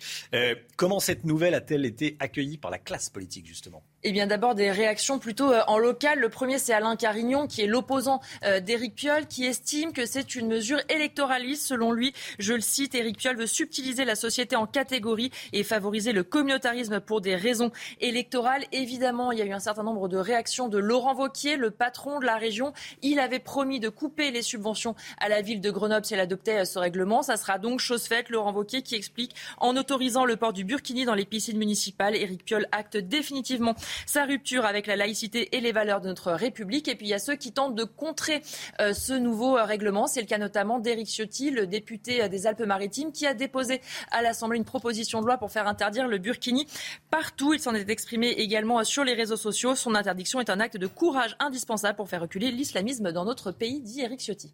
Éric euh, Ciotti et Elodie Huchard. Merci Elodie. Merci beaucoup Elodie Huchard. Tiens, l'invité de, Laurence Ferrari à 8h15 sera Jordan Bardella, le président du Rassemblement national. Soyez là. Allez, le sport tout de suite. On est à 5 jours de Roland Garros. Coup dur pour Gaël Monfils, hein, Chana. Eh oui, à, cinq jours, vous l'avez dit, du début de Roland Garros, le numéro 1 français est forfait pour la quinzaine parisienne. Le 22e joueur mondial a une gêne au talon droit. Gaël Monfils va subir une intervention médicale pour pouvoir reprendre au plus vite la compétition. Et puis euh, Tsonga a été éliminé hier à, Lyon. Hein. Et oui, pendant le tournoi ATP, le joueur de 37 ans s'est incliné 6-4, 6-4 contre le 47e joueur mondial. Redescendu au 260e euh, rang du classement ATP, Tsonga fera ses adieux au tennis après Roland Garros. L'instant musique, comme tous les matins. Ce matin, on écoute C'était mieux après de Calogero, le chanteur qui reprend la promotion de son album Centre-ville, écoulé à un peu plus de 150 000 exemplaires. Calogero qui sera de passage cet été aux Francopholies de La Rochelle. On écoute C'était mieux après.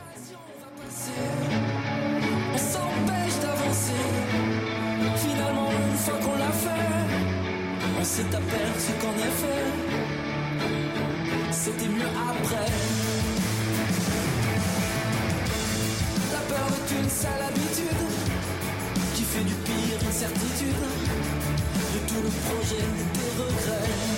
Le doute est une contrefaçon qui déguise le possible en non et tous les plus tard en jamais. À force de trop hésiter, à force de tout éviter, l'occasion va passer, la passion va casser. Et finalement tu t'es lancé la vie tu l'as embrassé c'était mieux après joli pays À chaque minute franchie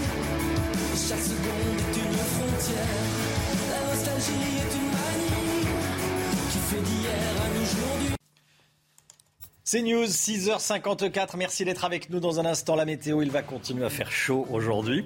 Et puis, Elisabeth Borne, nommée première ministre. Qu'est-ce que vous en pensez? Tiens, bah, vos réactions dès le début du journal de 7h. À tout de suite.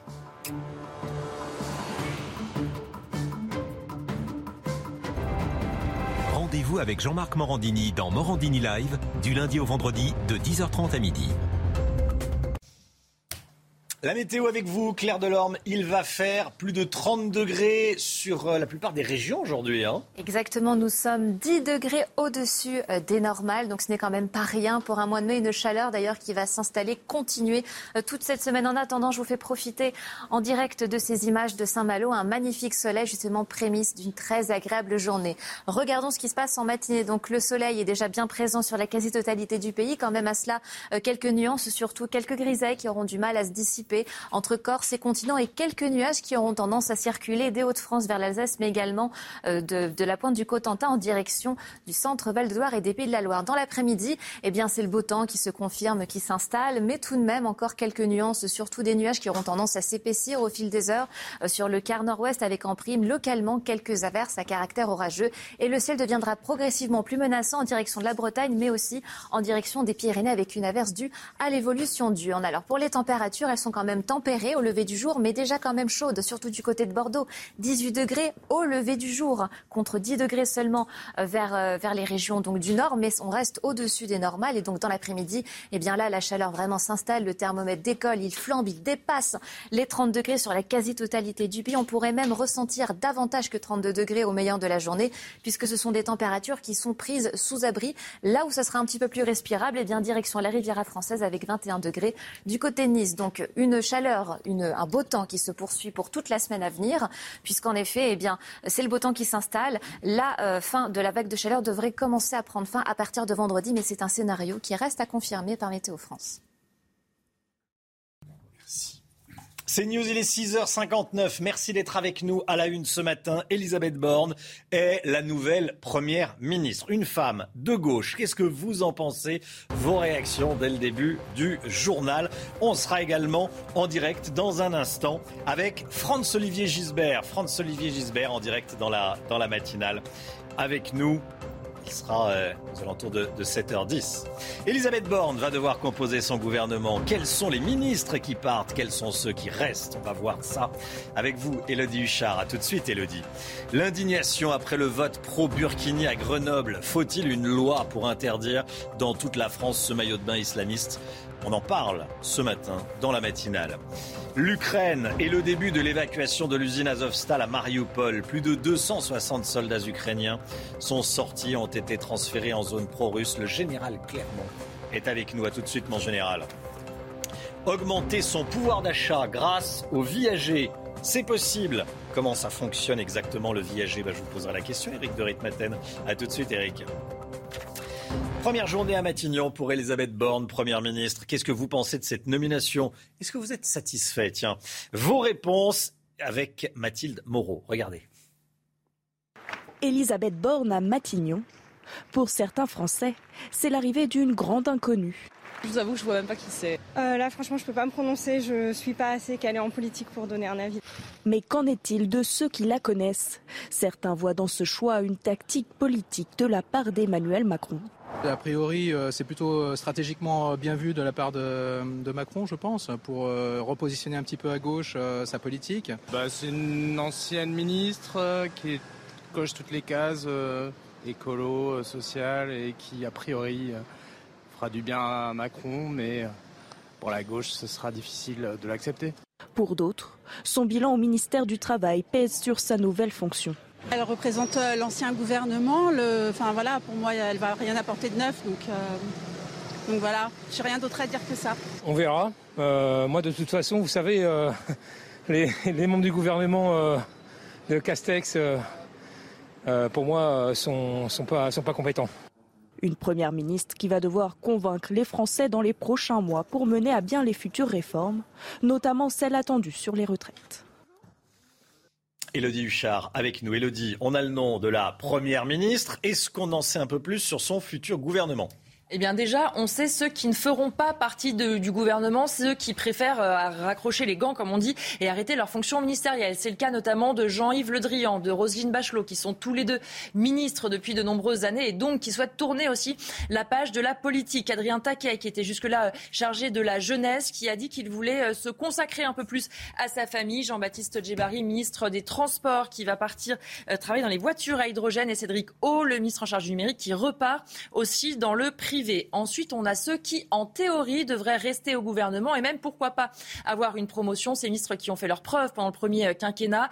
Bruno Le Maire, Gérald Darmanin, Amélie de Montchalin ou bien encore Gabriel Attal. Là où, évidemment, il y a un peu plus d'incertitude, ce sont sur les entrants. Est-ce qu'Emmanuel Macron et Elisabeth Borne vont tenter de débaucher? On voit un certain nombre de noms qui viennent de la droite. Caroline Cailleux, elle est maire de Beauvais. Christian Estrosi, maire de Nice. Renaud Muselier, président de la région Sud. Et Carl Olive, maire de Poissy. Ce sont des profils qui plaisent au président de la République qu'ils ont déjà quelque part fait un pas vers lui. Ils l'ont soutenu, ils se sont félicités euh, de sa euh, réélection. D'ailleurs, Renaud Muselier a félicité Elisabeth Borne avant même qu'elle ne soit nommée. C'est dire s'il est impatient. Donc effectivement, on voit qu'il pourrait y avoir ce genre de débauchage. Et puis attention, parce qu'on le sait, Emmanuel Macron aime aussi avoir des profils un petit peu atypiques. A priori, on aura moins de ministres issus de la société civile que ça n'était le cas euh, lors du premier gouvernement, mais il pourrait y en avoir. On attend une liste à peu près d'une quinzaine de personnes qui seront nommées donc dans la semaine.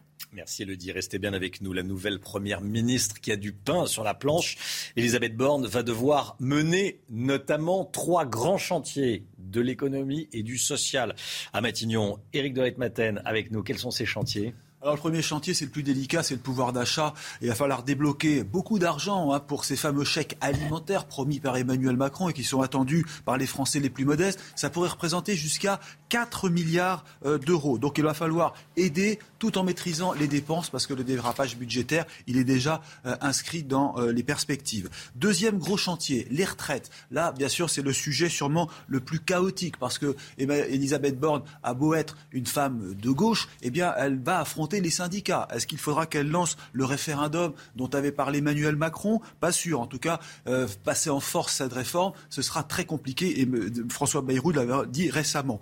Réforme, sur les retraites, il faudrait 15 ans pour équilibrer le système. Donc la question reste posée. Avec la réforme, au moins, l'État n'aurait plus à combler les déficits. Et puis, le troisième grand chantier, c'est le chômage. Le chômage, il faut reconnaître que lorsqu'Emmanuel Macron est arrivé il y a 5 ans, eh bien, le chômage était à 9,4%. Aujourd'hui, il est autour de 7%. Maintenant, il y a un objectif 5%. Et 5%, c'est ce qu'on appelle le plein emploi.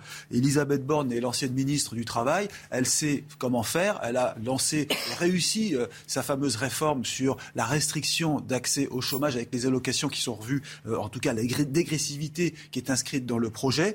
La question qui se pose, c'est surtout la formation. On le voit bien, il y a pénurie de main-d'œuvre et ça, c'est le vrai enjeu de demain.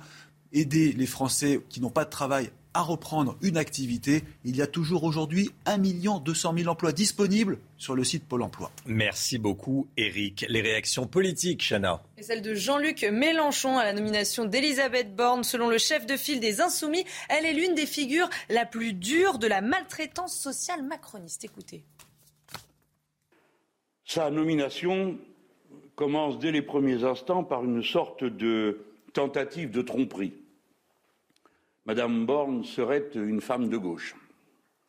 Alors euh, peut-être euh, qu'elle peut le penser, mais nous ne lui accordons pas ce label. C'est euh, au total un personnage parmi les figures les plus dures de la maltraitance sociale macroniste.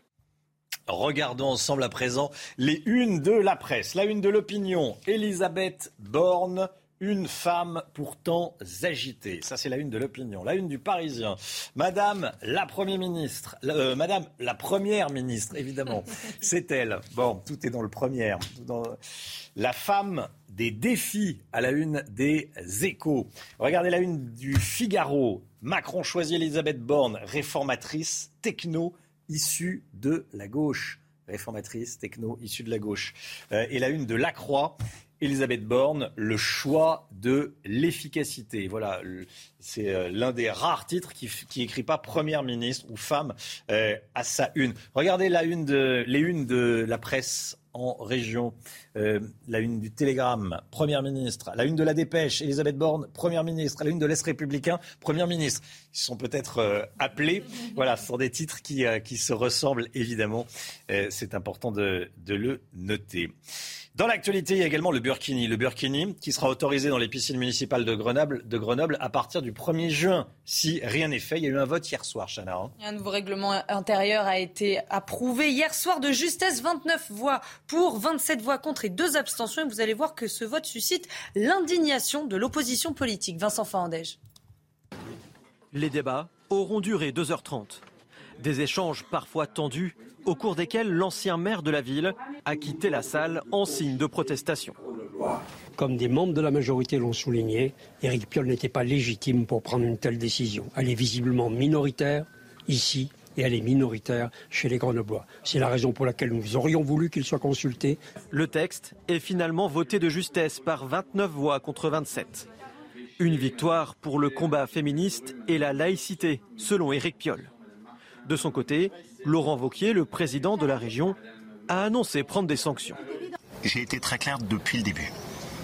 Si le maire de Grenoble adoptait cette décision, j'ai clairement dit que la région suspendrait toute collaboration avec lui. Je n'ai qu'une parole, c'est donc ce qu'on va faire immédiatement. C'est un scandale dans la conception de la France et dans la conception de la République. Le burkini, c'est pas un vêtement.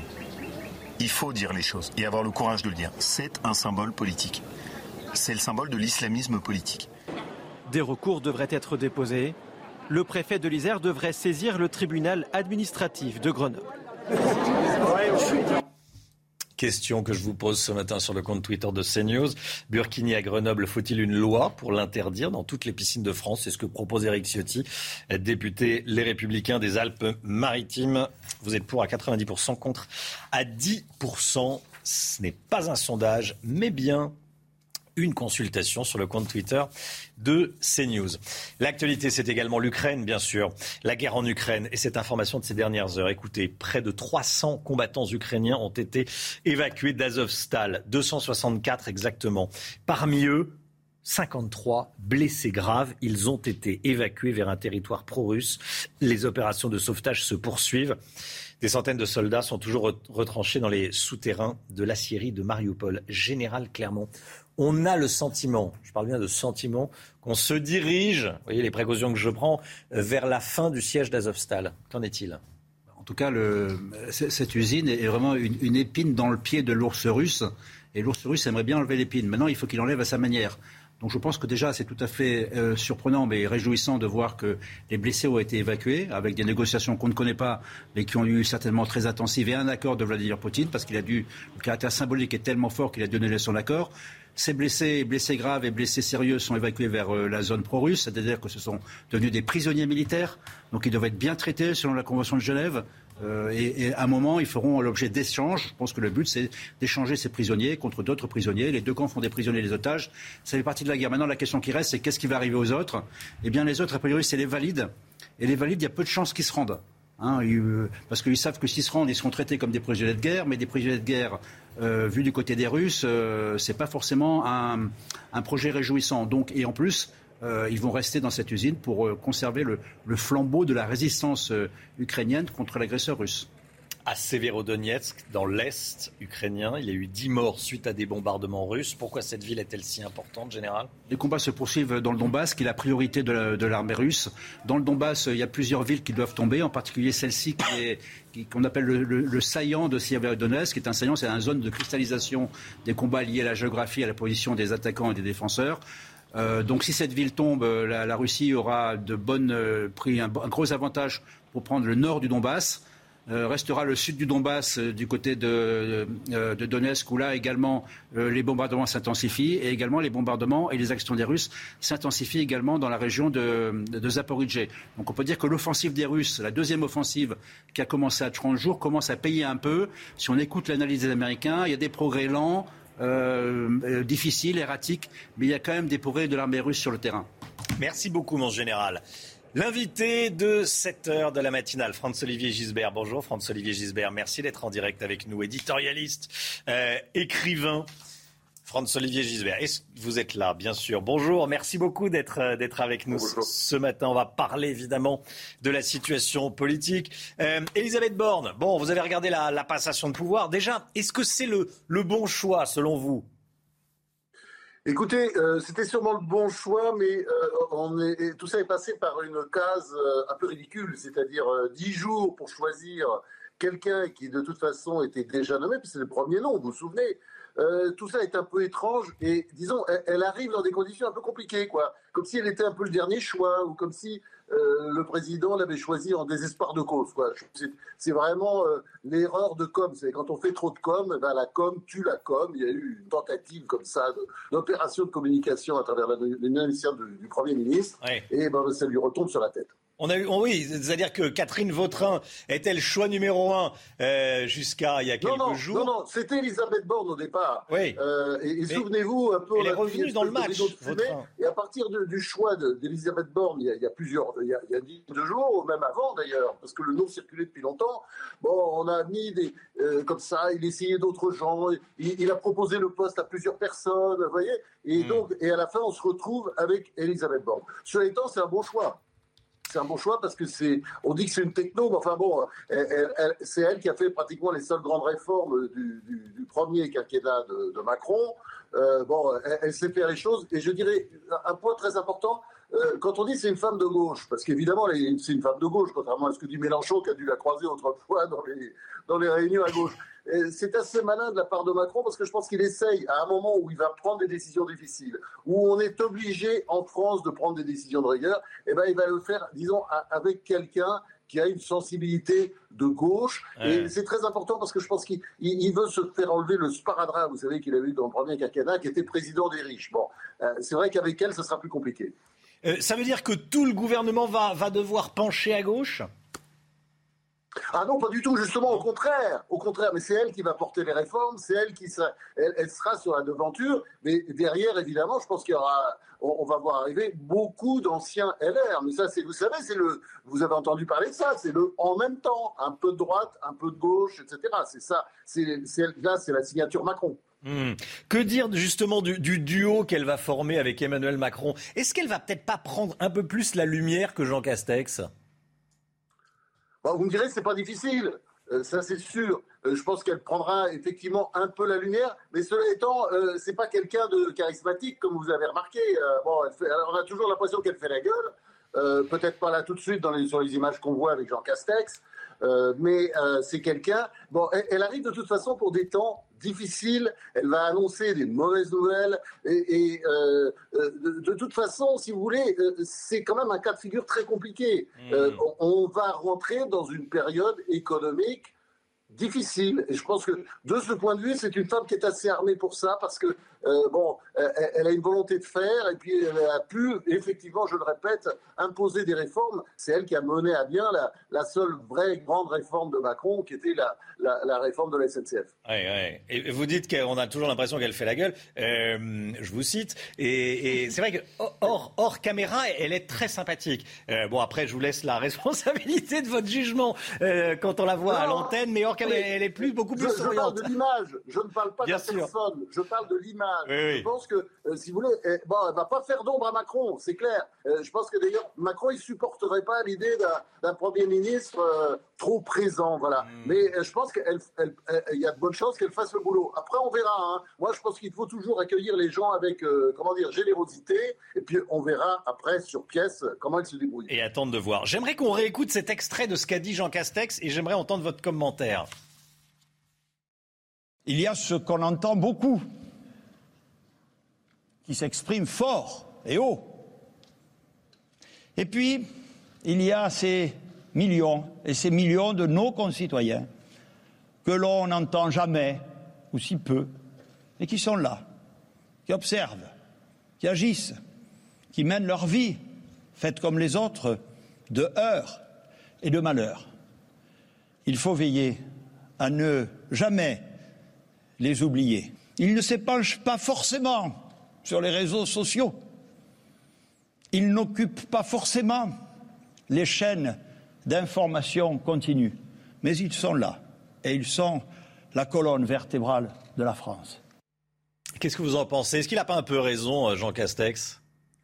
Évidemment qu'il a raison. Et qui sont ces gens? Eh ben, vous savez, ce sont les gens de la France périphérique euh, qui ont été décrits dans ce grand livre du géographe Christophe Gullier, qu'on avait complètement oublié, euh, que Macron a complètement oublié. Il avait complètement zappé ces gens-là au début du quinquennat, d'où euh, l'histoire des Gilets jaunes. Vous savez, il faut jamais oublier. Et ça, c'est ce que rappelle Jean Castex. Et il le rappelle, non pas comme une menace, mais bon, bah, souviens-toi, souviens-toi, il y a aussi ces gens-là, c'est la moitié de la France. La moitié des Français vivent dans des villes, des petites ou moyennes. Je pense qu'il faut jamais oublier ça. Et c'est vrai que euh, disons, la Macronie, par définition, c'est plutôt un monde urbain. Et je pense que l'urbanité euh, fascine Macron. Euh, il a fait quelques efforts du côté de, disons, de ce qu'on peut appeler la France profonde, la France d'en bas, enfin, comme vous voulez, il y a plein de mots pour ça. Mais c'est clair que c'est un petit message. Et c'est vrai que de ce point de vue, Castex a bien fait les choses. C'est-à-dire que c'était un Premier ministre très utile pour Macron parce qu'il sillonnait en permanence cette France-là. Il écoutait, il faisait remonter les informations. Franz-Olivier Gisbert, écrivain, éditorialiste. Merci beaucoup, Franz-Olivier Gisbert, d'avoir été en direct avec nous ce matin dans, dans, la matinale CNews. Très bonne journée à vous. À bientôt. Il est 7h17. Tout de suite, c'est le point info. Chana Lousteau. Le quinquagénaire soupçonné d'avoir tué un homme en plein Paris samedi soir a été mis en examen pour meurtre. Il a été placé en détention provisoire. L'un des enjeux de l'enquête va être de déterminer si son mobile est raciste. Le suspect est connu pour être adepte de thèses complotistes et antisémites. On connaît l'identité du tueur qui a assassiné une personne et fait cinq blessés dans une église en Californie. Il s'agit d'un Américain d'origine chinoise qui en voulait à la communauté taïwanaise selon la police. Il avait préparé son attaque en s'équipant de chargeurs de rechange et de cocktails Molotov. L'homme de 68 ans a été placé en détention avec une caution d'un million de dollars plus de 922 millions de dollars pour une collection d'art. C'est un record. Il s'agit de la très réputée collection Maclo, vendue hier aux enchères par la maison Sotheby's à New York. La collection devient donc la plus chère de tous les temps. 35 œuvres ont été vendues en novembre dernier. Le reste est parti en une heure et demie hier. Comment améliorer ces fins de mois? On voit ça avec Eric de Maten tout de suite. Bon, il y a plusieurs conditions hein, pour améliorer ces fins de mois avec le viager.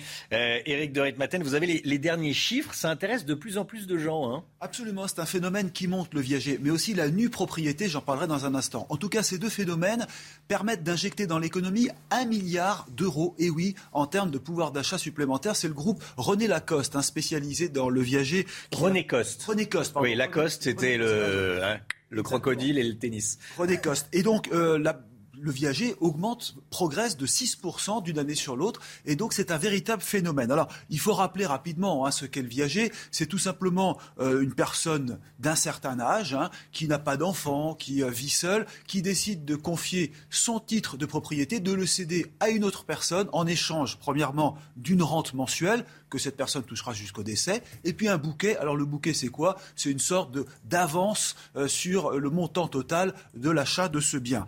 Et puis, euh, la deuxième chose, c'est la nue propriété. Là, c'est encore plus simple, c'est votre titre de propriété qui est vendu, mais le propriétaire garde quand même l'usufruit euh, pendant un certain temps. Il garde l'usufruit, donc il peut rester dans la maison alors que son titre est confié euh, à l'acheteur. Et ça permet tout cela d'augmenter le pouvoir d'achat. Alors, René Coste a calculé d'abord que les vendeurs sont âgés en moyenne de 74 ans et que ça améliore le pouvoir d'achat de 732 euros par mois. Et oui, ça n'est vraiment pas négligeable à une période de pouvoir d'achat est compliqué. En tout cas, ça concerne surtout les personnes modestes qui vivent seules et sans enfants. C'est la nouvelle forme de la société aujourd'hui. Gagner un peu d'argent en plus quand on n'a pas d'héritier.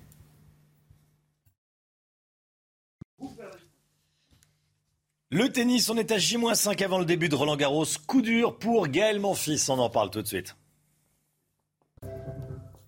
Gaël Monfils, forfait pour Roland Chana. Hein. Oui, c'est un coup dur pour le numéro 1 euh, français qui est forfait pour la quinzaine parisienne. Le 22e joueur mondial a une gêne au talon droit. Gaël Monfils va subir une intervention médicale pour pouvoir reprendre au plus vite la compétition.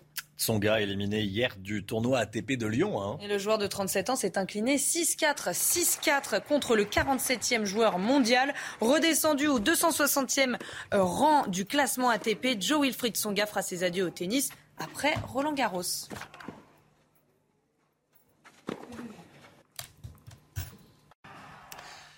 7h22, restez bien avec nous sur CNews. Dans un instant, la météo avec Claire Delorme. Il va faire très chaud aujourd'hui. Le détail juste avant 7h30. Et puis euh, l'automobile avec vous, Pierre Chasseret. On va parler des mauvais chiffres de la sécurité routière. A tout de suite.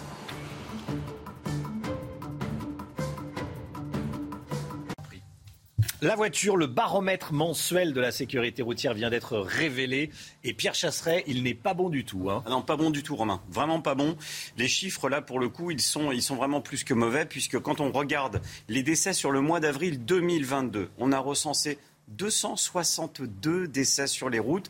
Alors on va regarder ces chiffres par rapport à l'an passé. Évidemment, il y aura une grosse marge parce que c'était les années Covid. Donc là, 203 décès en 2021, c'est quand même 59 de plus. Mais quand on regarde l'année de référence 2019, on s'aperçoit qu'il y avait 235 décès. On en a une trentaine de plus quand même sur les routes. C'est pas anodin. 30 décès de plus sur les routes dans un pays qui est déjà mauvais en sécurité routière. Ça fait quand même un très mauvais indicateur européen. Comment expliquer ces mauvais chiffres? Eh bien, euh, de quoi décontenancer beaucoup d'experts, hein, ceux que j'ai tant critiqués il y a quelques années, notamment la mise en place du 80 km heure. Je suis allé un petit peu plus loin que la présentation des chiffres faite par la sécurité routière.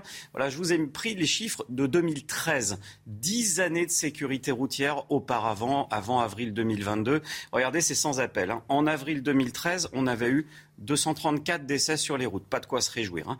Cependant, en avril 2022, 262, je vous le rappelle, il n'y a eu aucun gain en termes de mortalité routière sur 10 années. C'est un échec total de sécurité routière.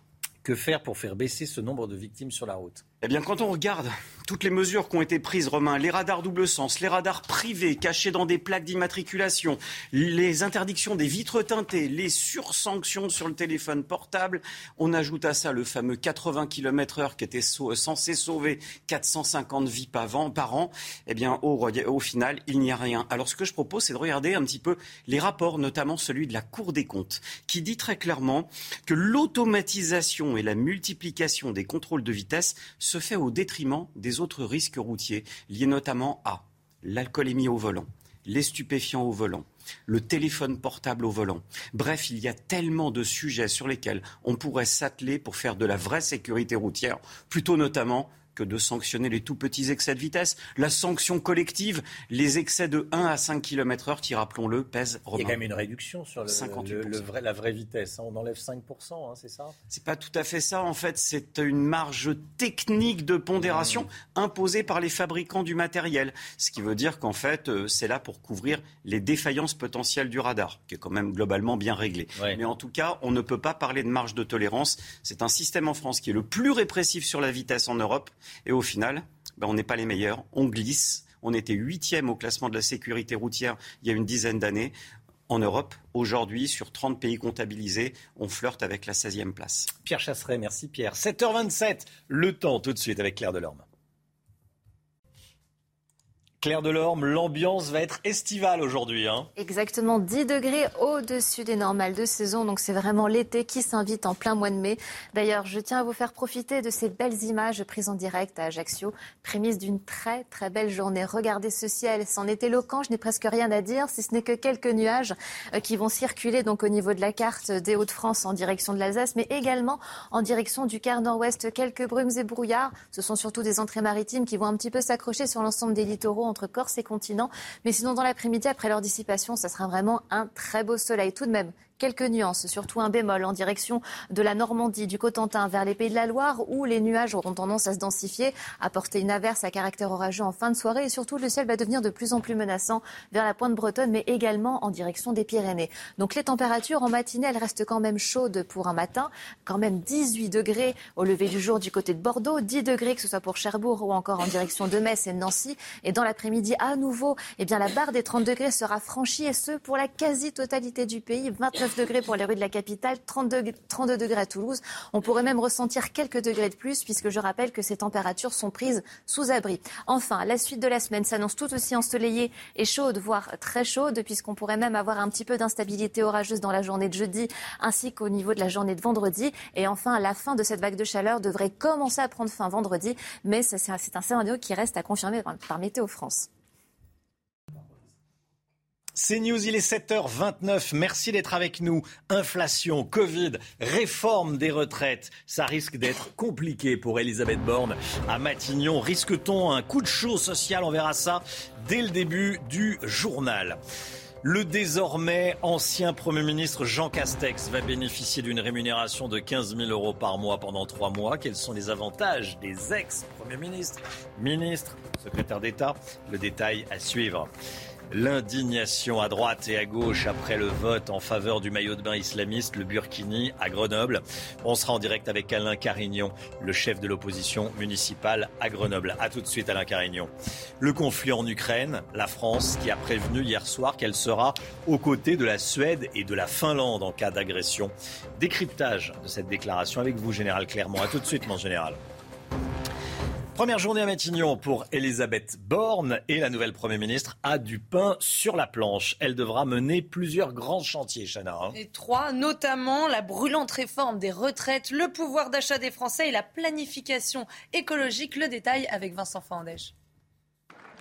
Premier chantier pour Elisabeth Borne, la réforme des retraites. C'est pour toutes ces raisons qu'une réforme des retraites est nécessaire. Pour éviter à tout prix un passage en force à l'Assemblée, les concertations avec les syndicats s'annoncent longues et électriques. Reporté à cause de la crise sanitaire, c'est l'un des projets de loi les plus controversés du programme d'Emmanuel Macron.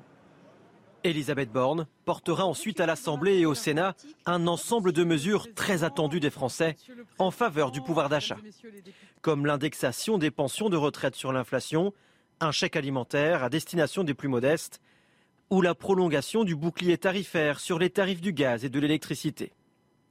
Enfin, l'ancienne ministre de la Transition écologique sera en charge de la planification écologique. C'est d'ailleurs en partie pour cela qu'elle a été nommée à ce poste. Élodie Huchard avec nous. Est-ce que le gouvernement craint des manifestations ou des mouvements sociaux? Oui, et pour euh, plusieurs raisons. D'abord parce que, effectivement, même si Emmanuel Macron a été euh, réélu, ce que c'est le gouvernement, c'est que premièrement, on est en période d'élection législative. Donc forcément, les oppositions vont, beaucoup euh, monter au créneau. Et puis, le vote pour Emmanuel Macron, notamment au second tour, n'était pas à 100% un vote d'adhésion. Certains ont voulu faire opposition à Marine Le Pen. Ensuite, on est dans une période où la préoccupation première des Français, le pouvoir d'achat, est évidemment très compliqué. Il y a des gestes du gouvernement, mais qui semblent parfois bien insuffisants pour les Français qui ont du mal à boucler les fins de mois. Et puis aussi, on vient de l'entendre euh, dans ce sujet, il y a un certain nombre de réformes à mener, notamment euh, la fameuse réforme des retraites. On sait qu'en général, ça met les Français euh, dans la rue. Le gouvernement en a conscience. Et puis Elisabeth Borne elle-même a vu ce que ça avait pu donner, notamment quand elle a tenté de réformer la SNCF. Les Français sont descendus dans la rue. Il y a eu une grosse grève. Donc elle sait que ça va forcément arriver. En revanche, maintenant, tout l'enjeu et l'équilibre finalement à trouver, c'est réussir à faire passer ces réformes qui sont importantes, notamment pour le président de la République, tout en tentant de ne pas trop braquer l'opinion publique. On sait qu'en général, c'est un équilibre très dur à trouver et où elle va pouvoir compter notamment sur les oppositions pour tenter aussi euh, d'enflammer un petit peu ce climat social. Elodie Huchard, merci Elodie. Cette information qui tombe à l'instant, le taux de chômage quasi stable au premier trimestre. Chiffre fourni par l'INSEE, 7,3% taux de chômage quasi stable au premier trimestre, 7,3%. Comme tous les matins, on vous consulte dans la matinale et aujourd'hui on vous pose cette question. Elisabeth Borne, nommée première ministre, est-ce que vous êtes satisfait? Écoutez vos réponses, c'est votre avis. A priori, euh, c'est plutôt euh, stratégiquement bien vu de la part de, Macron, je pense, pour euh, repositionner un petit peu à gauche sa politique. Elle représente l'ancien gouvernement. Le... Enfin voilà, pour moi, elle va rien apporter de neuf. C'est une ancienne ministre qui coche toutes les cases écolo, sociales et qui a priori fera du bien à Macron, mais pour la gauche, ce sera difficile de l'accepter.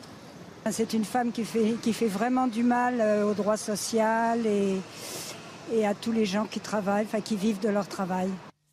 Jean Castex va pouvoir retourner dans les Pyrénées. Il a quitté Matignon hier soir. Concrètement, pour avoir occupé le poste de Premier ministre, de quels avantages va-t-il bénéficier ces prochains mois et ces prochaines semaines? On voit ça avec Vincent Fandège et Marine Mulset. Regardez. Parmi les ministres et secrétaires d'État, c'est le chef du gouvernement qui quitte ses fonctions avec le plus d'avantages. Dès aujourd'hui, Jean Castex a le droit à un véhicule avec chauffeur. Le Premier ministre a aussi à sa disposition un secrétaire particulier pour les dix années suivant son départ. Une condition à ces avantages, qu'il ne soit pas déjà octroyé à l'ancien chef de gouvernement dans le cadre d'une autre fonction. L'ancien locataire de Matignon bénéficie désormais d'un dispositif de protection policière. Dès lors qu'il quitte ses fonctions, qu'il devient donc ancien Premier ministre, il n'a plus droit qu'à deux officiers de sécurité, deux conducteurs de Matignon et une voiture de Matignon, à vie. Côté salaire, Jean Castex conserve son indemnité, soit 15 000 euros bruts par mois, pendant les 12 semaines qui suivent son départ. Si et seulement si l'ancien Premier ministre n'a pas de nouvelles fonctions rémunérées ou d'activité professionnelle. Pour les autres ministres sortants, ce maintien temporaire de salaire est le seul avantage. Ainsi, toujours à la condition d'être sans nouvelle activité, ils toucheront 10 000 euros bruts par mois pendant 12 semaines. Pour les secrétaires d'État, ce salaire mensuel s'élève, sur la même durée, à 9 600 euros bruts.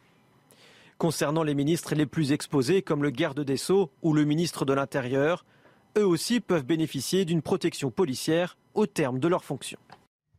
Voilà, je vois inscrit à l'écran privilège. Le mot est un peu trop fort, c'est pas un privilège. Euh, bon, ils se retrouvent, ils n'ont pas pu travailler dans, le privé pendant plusieurs mois. Forcément, il était à Matignon, donc euh, voilà, il, est rémunéré quelques mois euh, après son, départ de Matignon. Et c'est vrai également pour les ministres. C'est l'autre information de ces dernières heures. À Grenoble, le conseil municipal a voté pour le burkini dans les piscines municipales. Ça veut dire que si rien n'est fait d'ici au 1er juin, des euh, femmes musulmanes pourront se baigner dans un vêtement islamiste. Euh, à Grenoble. On est en direct avec Alain Carignon. Bonjour Alain Carignon, président du groupe d'opposition au conseil municipal, opposé euh, au Burkini. Vous êtes battu contre cette poussée islamiste. Quel est votre sentiment ce matin? D'abord, c'est un, jour sombre pour Grenoble, c'est un jour sombre pour les femmes, c'est un jour sombre pour, pour le vivre en commun et, ce qui nous rassemble, euh, au lieu que, que chacun soit euh, réfugié dans sa communauté. Nous avons besoin d'être ensemble avec un projet qui nous dépasse, qui est la citoyenneté à la française. Mais euh, Éric Piolle est, minoritaire. Il a été minoritaire au conseil municipal, hein, puisqu'il y a eu 29 voix pour sur 59 conseillers municipaux, et encore avec des, pressions et, des menaces pour que, pour que ça passe. Il est minoritaire dans la ville à ce sujet. C'est pour ça qu'il a refusé que les Grenoblois soient consultés comme je le lui proposais. Il a d'ailleurs même refusé euh, qu'ils assistent au conseil municipal puisqu'il l'a tenu à huis clos. C'est dire si cette mesure est bien une mesure politique, un geste à l'égard de l'islamisme euh, dans un objectif politique avec toutes les conséquences qu'on imagine. Hmm. Laurent Vauquier, le président de la région, va bloquer les subventions à la ville de Grenoble. Le préfet de l'Isère, qui représente l'État, va attaquer ce vote, euh, enfin en tout cas cette décision devant le tribunal administratif. Euh, est-ce qu'il y a d'autres choses à faire? Est-ce que vous, vous allez engager une initiative? D'abord, il isole Grenoble, isole le département est hostile, la région est hostile, la métropole est hostile, qui est pourtant de gauche à, sa mesure, donc il isole la ville.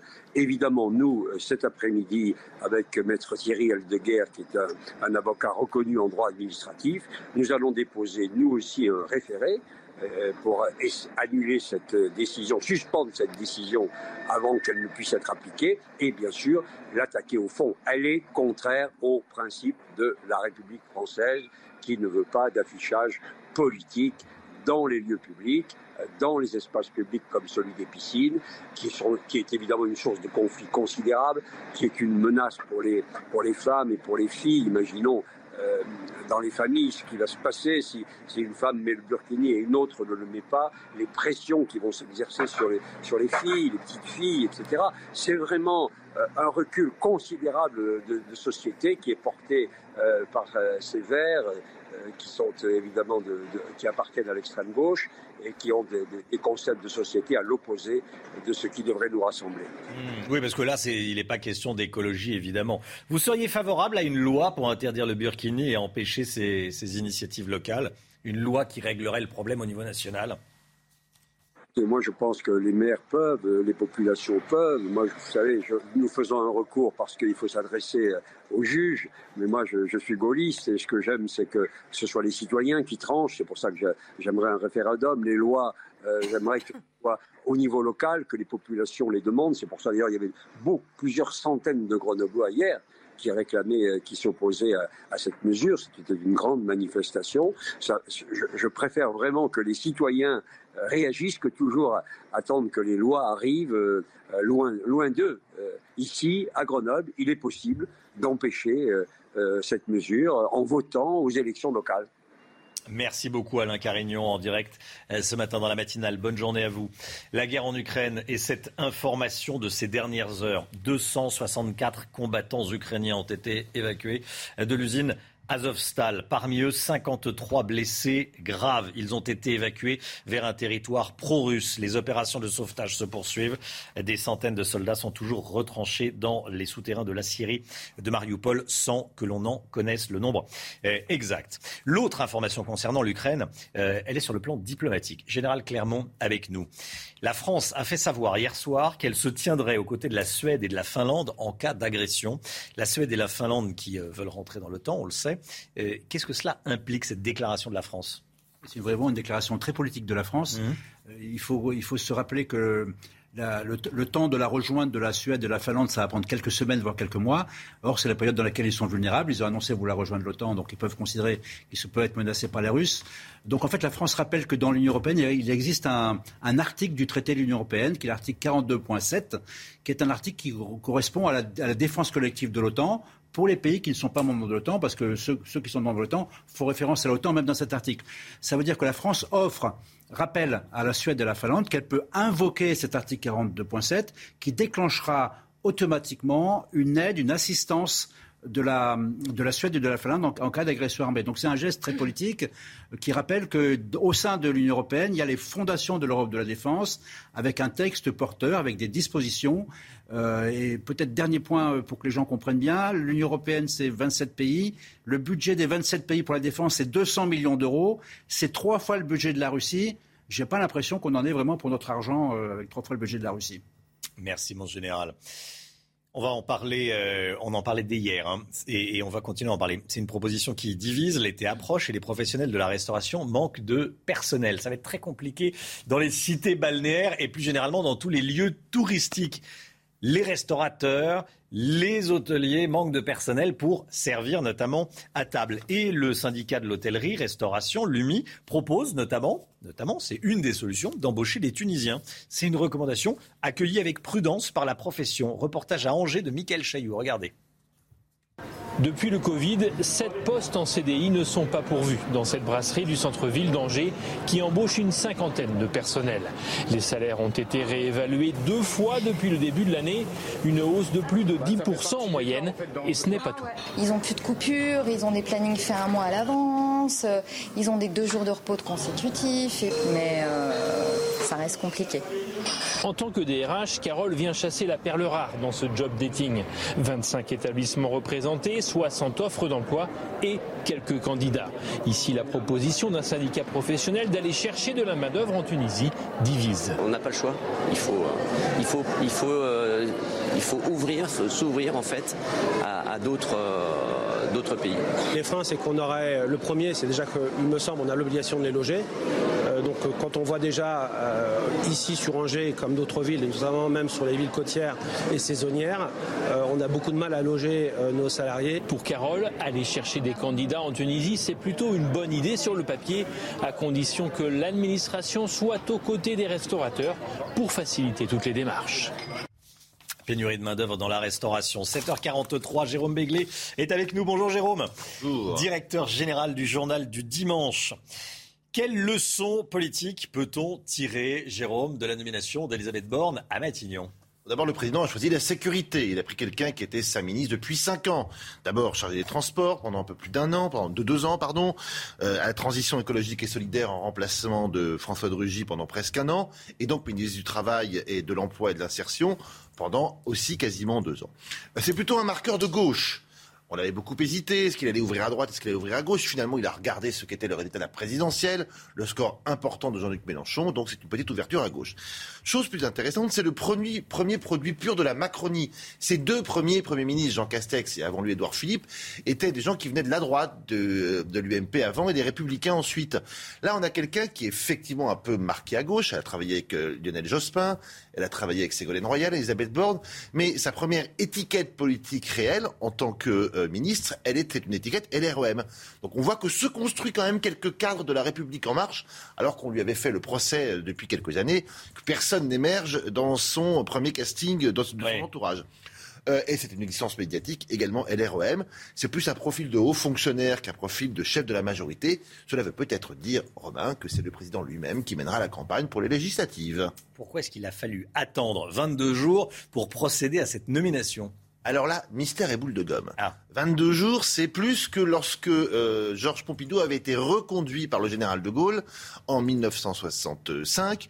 Il avait été en plus, euh, on avait attendu 20 jours parce que le général de Gaulle voulait montrer à Pompidou que il s'était lui le patron et que Pompidou était, si j'ose dire, le collaborateur déjà. Alors il y a deux hypothèses. Soit Emmanuel Macron a voulu raccourcir encore la campagne pour les législatives.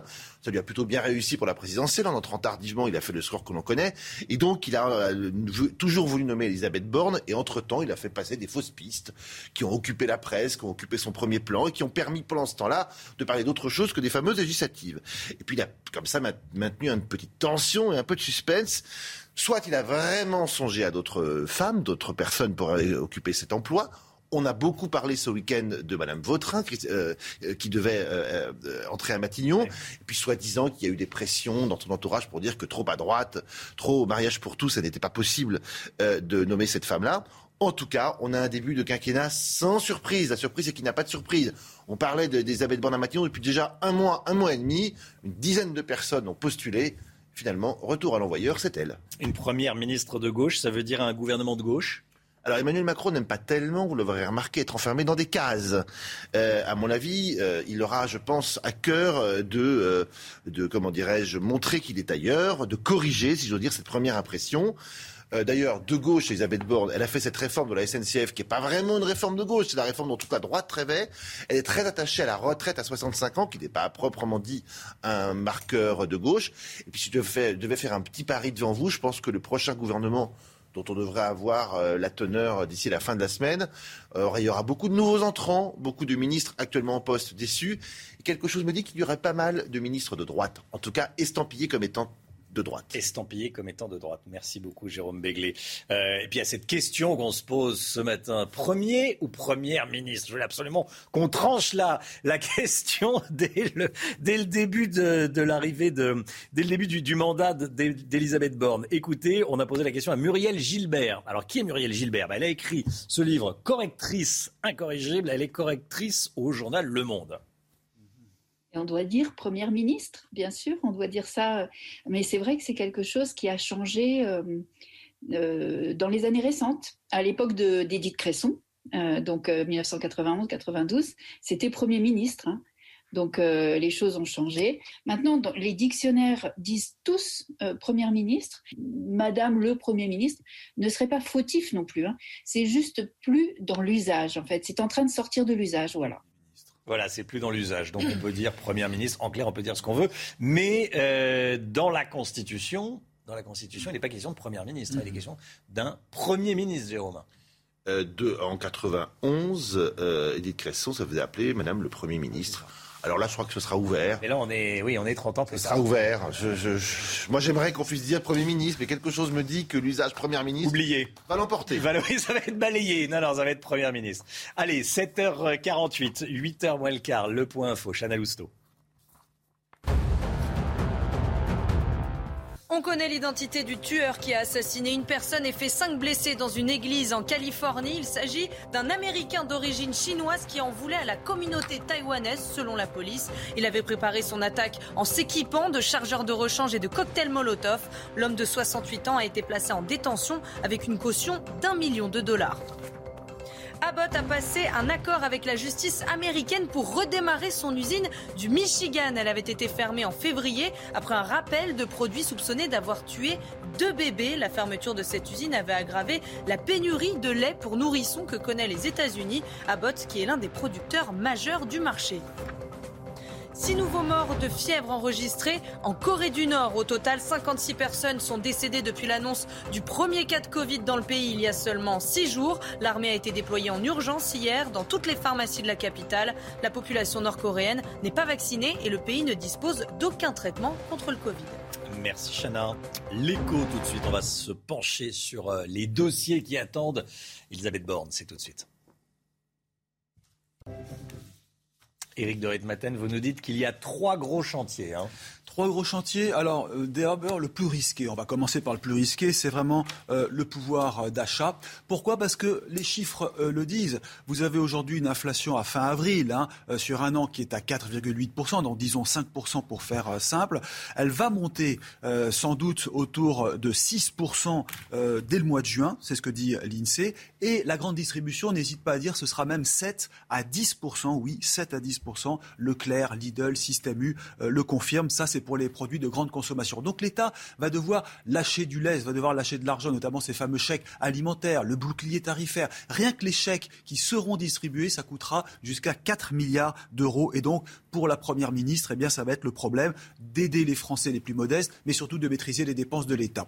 Le deuxième chantier, là, il est vraiment très risqué aussi parce que ce sont les retraites. Et Elisabeth Borne, euh, vous le savez, en tant qu'ancienne ministre du Travail, femme de gauche, bien, et elle va devoir donc affronter les syndicats et ça n'est pas gagné. Est-ce qu'il faudra un référendum? Est-ce qu'il faut faire passer cette réforme euh, vraiment en force?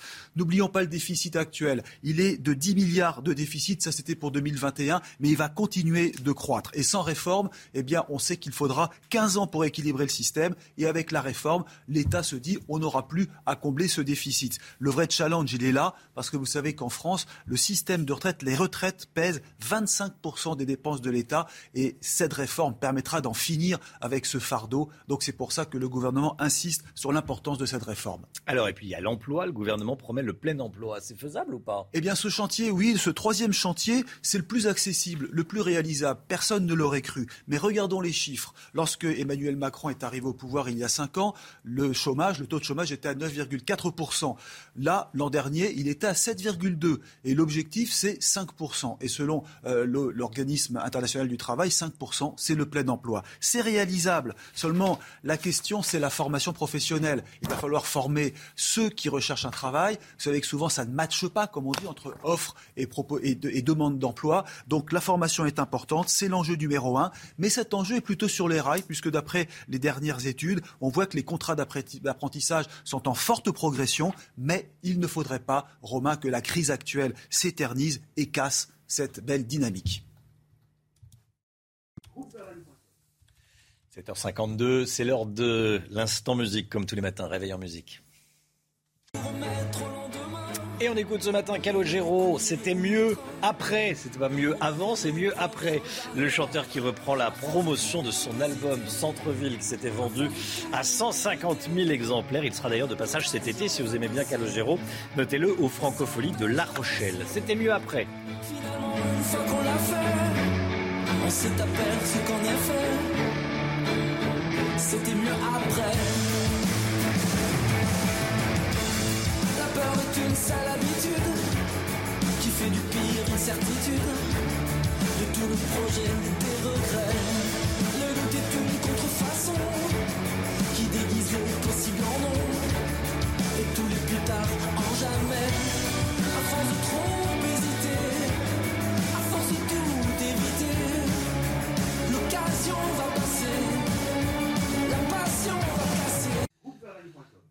C'est News 7h53. De bonnes nouvelles dans un instant concernant la météo.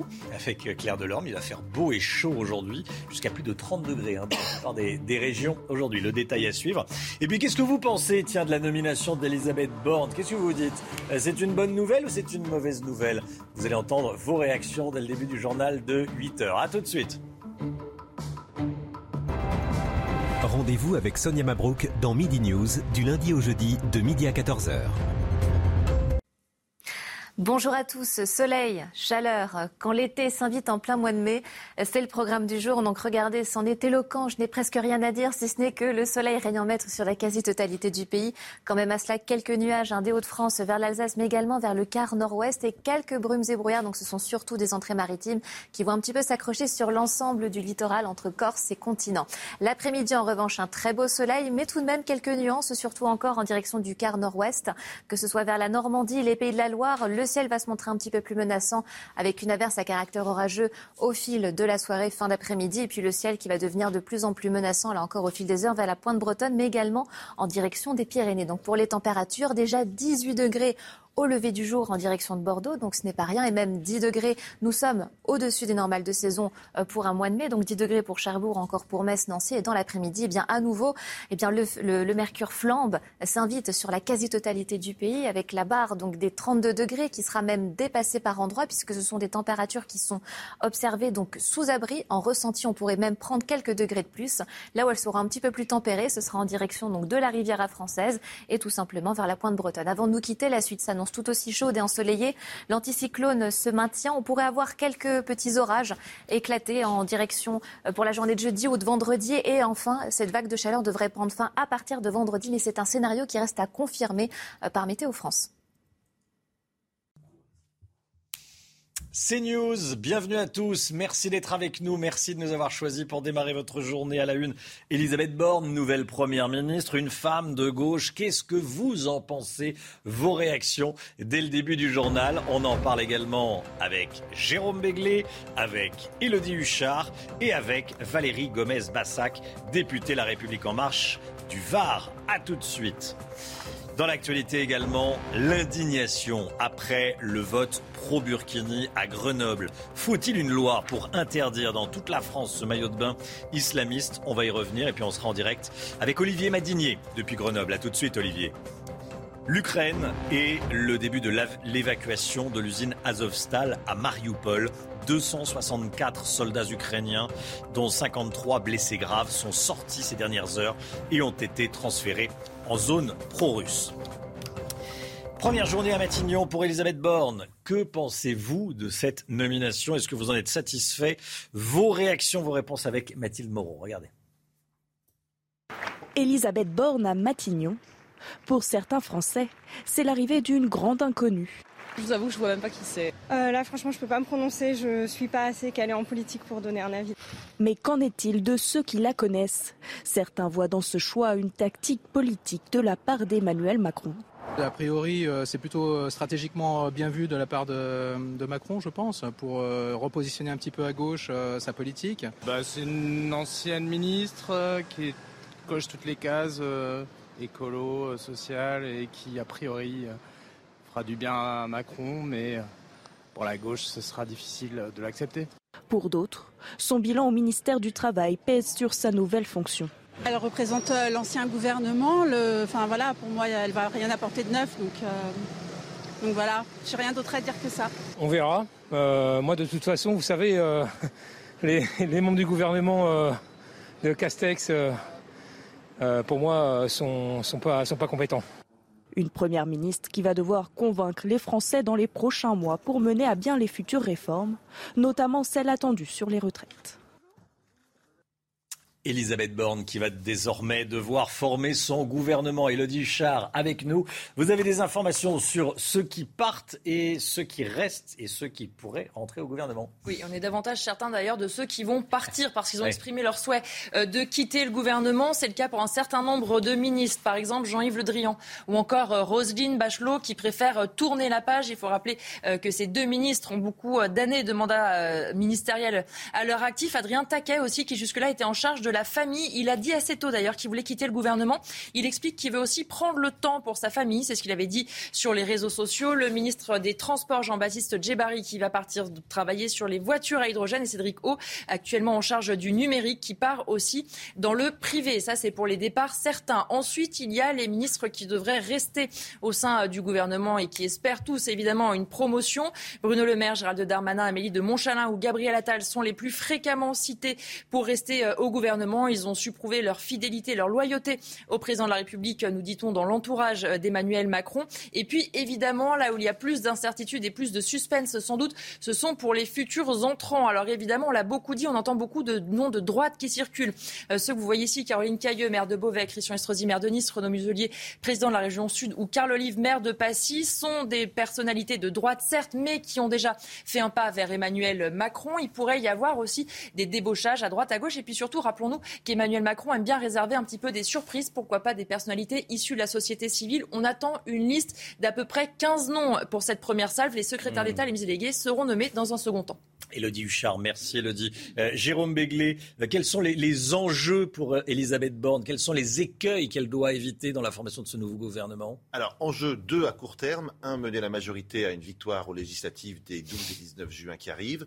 Deuxièmement, cette fameuse réforme des retraites qui était promise pour le premier quinquennat, qui a été interrompue.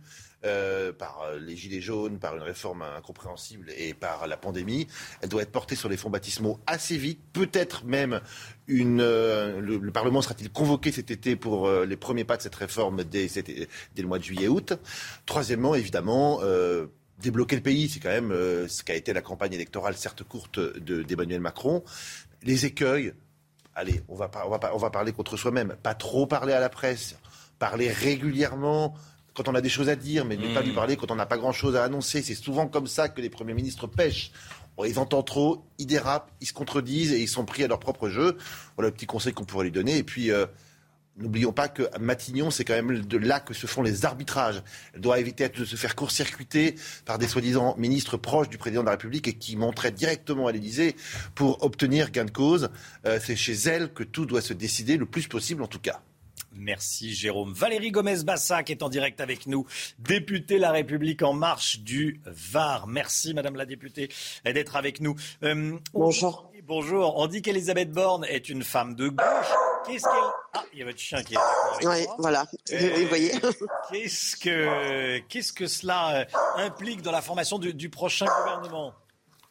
Alors, je ne sais pas ce que cela implique, mais euh, ça me fait un peu sourire d'entendre toutes les, les, remarques depuis la, la nomination, c'est-à-dire que nous entendons bien les personnes de, de droite qui estiment que c'est une femme de gauche et les personnes de gauche qui estiment qu'elle a fait des, des, mesures qui étaient plutôt de droite. Donc, j'espère que voilà que le, le en même temps, en tout cas, euh, est bien euh, est bien dessiné avec Elisabeth Borne euh, sur les choix ensuite de, des membres du gouvernement. Eh bien, eh bien, nous verrons. Nous sommes pas sur une histoire d'étiquette politique, mais nous sommes toujours sur une histoire de, de compétences, d'investissement, Et je crois qu'Elisabeth Borne euh, rassemble toutes ces qualités. Hmm. Quels sont les, écueils qu'elle doit éviter? Euh, Comment doit-elle être dans ces euh, prochaines semaines, prochains mois? Je pense qu'elle doit être simplement celle qu'elle est et celle qui a travaillé pendant, pendant tout le temps du gouvernement et surtout ne, ne pas changer. Elle est reconnue de toutes parts, elle est, elle est très bien impliqué et accepté par la majorité présidentielle.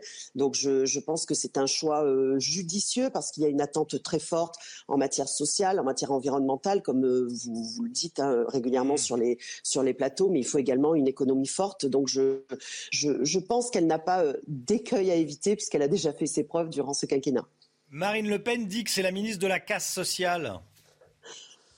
Voilà, ben vous reprenez ce que je viens de dire. Donc les critiques fusent de toutes parts, mais bon, c'est le, le, le, jeu politique, on va dire, surtout avec les échéances qui arrivent. Mmh. Euh, au contraire, je pense qu'elle a fait des réformes comme celle de la SNCF qui étaient euh, nécessaires, qui ont, qui ont abouti euh, c'est une femme de, dialogue qui a su aussi, euh, euh, comment dire, faire échanger avec tous les partenaires sociaux, et c'est ce qu'il faudra faire dans l'avenir. Donc, non, au contraire, c'est justement un, avenir aussi social. Il y a des réformes importantes à faire en cette matière, et ce sera, ce sera la personne idéale pour le faire. Valérie Gomez-Bassac, merci d'avoir été en direct avec nous. Merci. Renaissance. Bonne journée à vous, Madame la députée. Bonne journée, au revoir. Le burkini sera autorisé dans les piscines municipales de Grenoble à partir du 1er juin, si rien n'est fait d'ici là. Un nouveau règlement intérieur a été approuvé hier soir. 29 voix pour, 27 voix contre, deux abstentions. Olivier Madinier devant la, devant la, piscine municipale de, Grenoble. Olivier, le conseil municipal a voté en faveur du burkini, mais d'une courte majorité. Hein.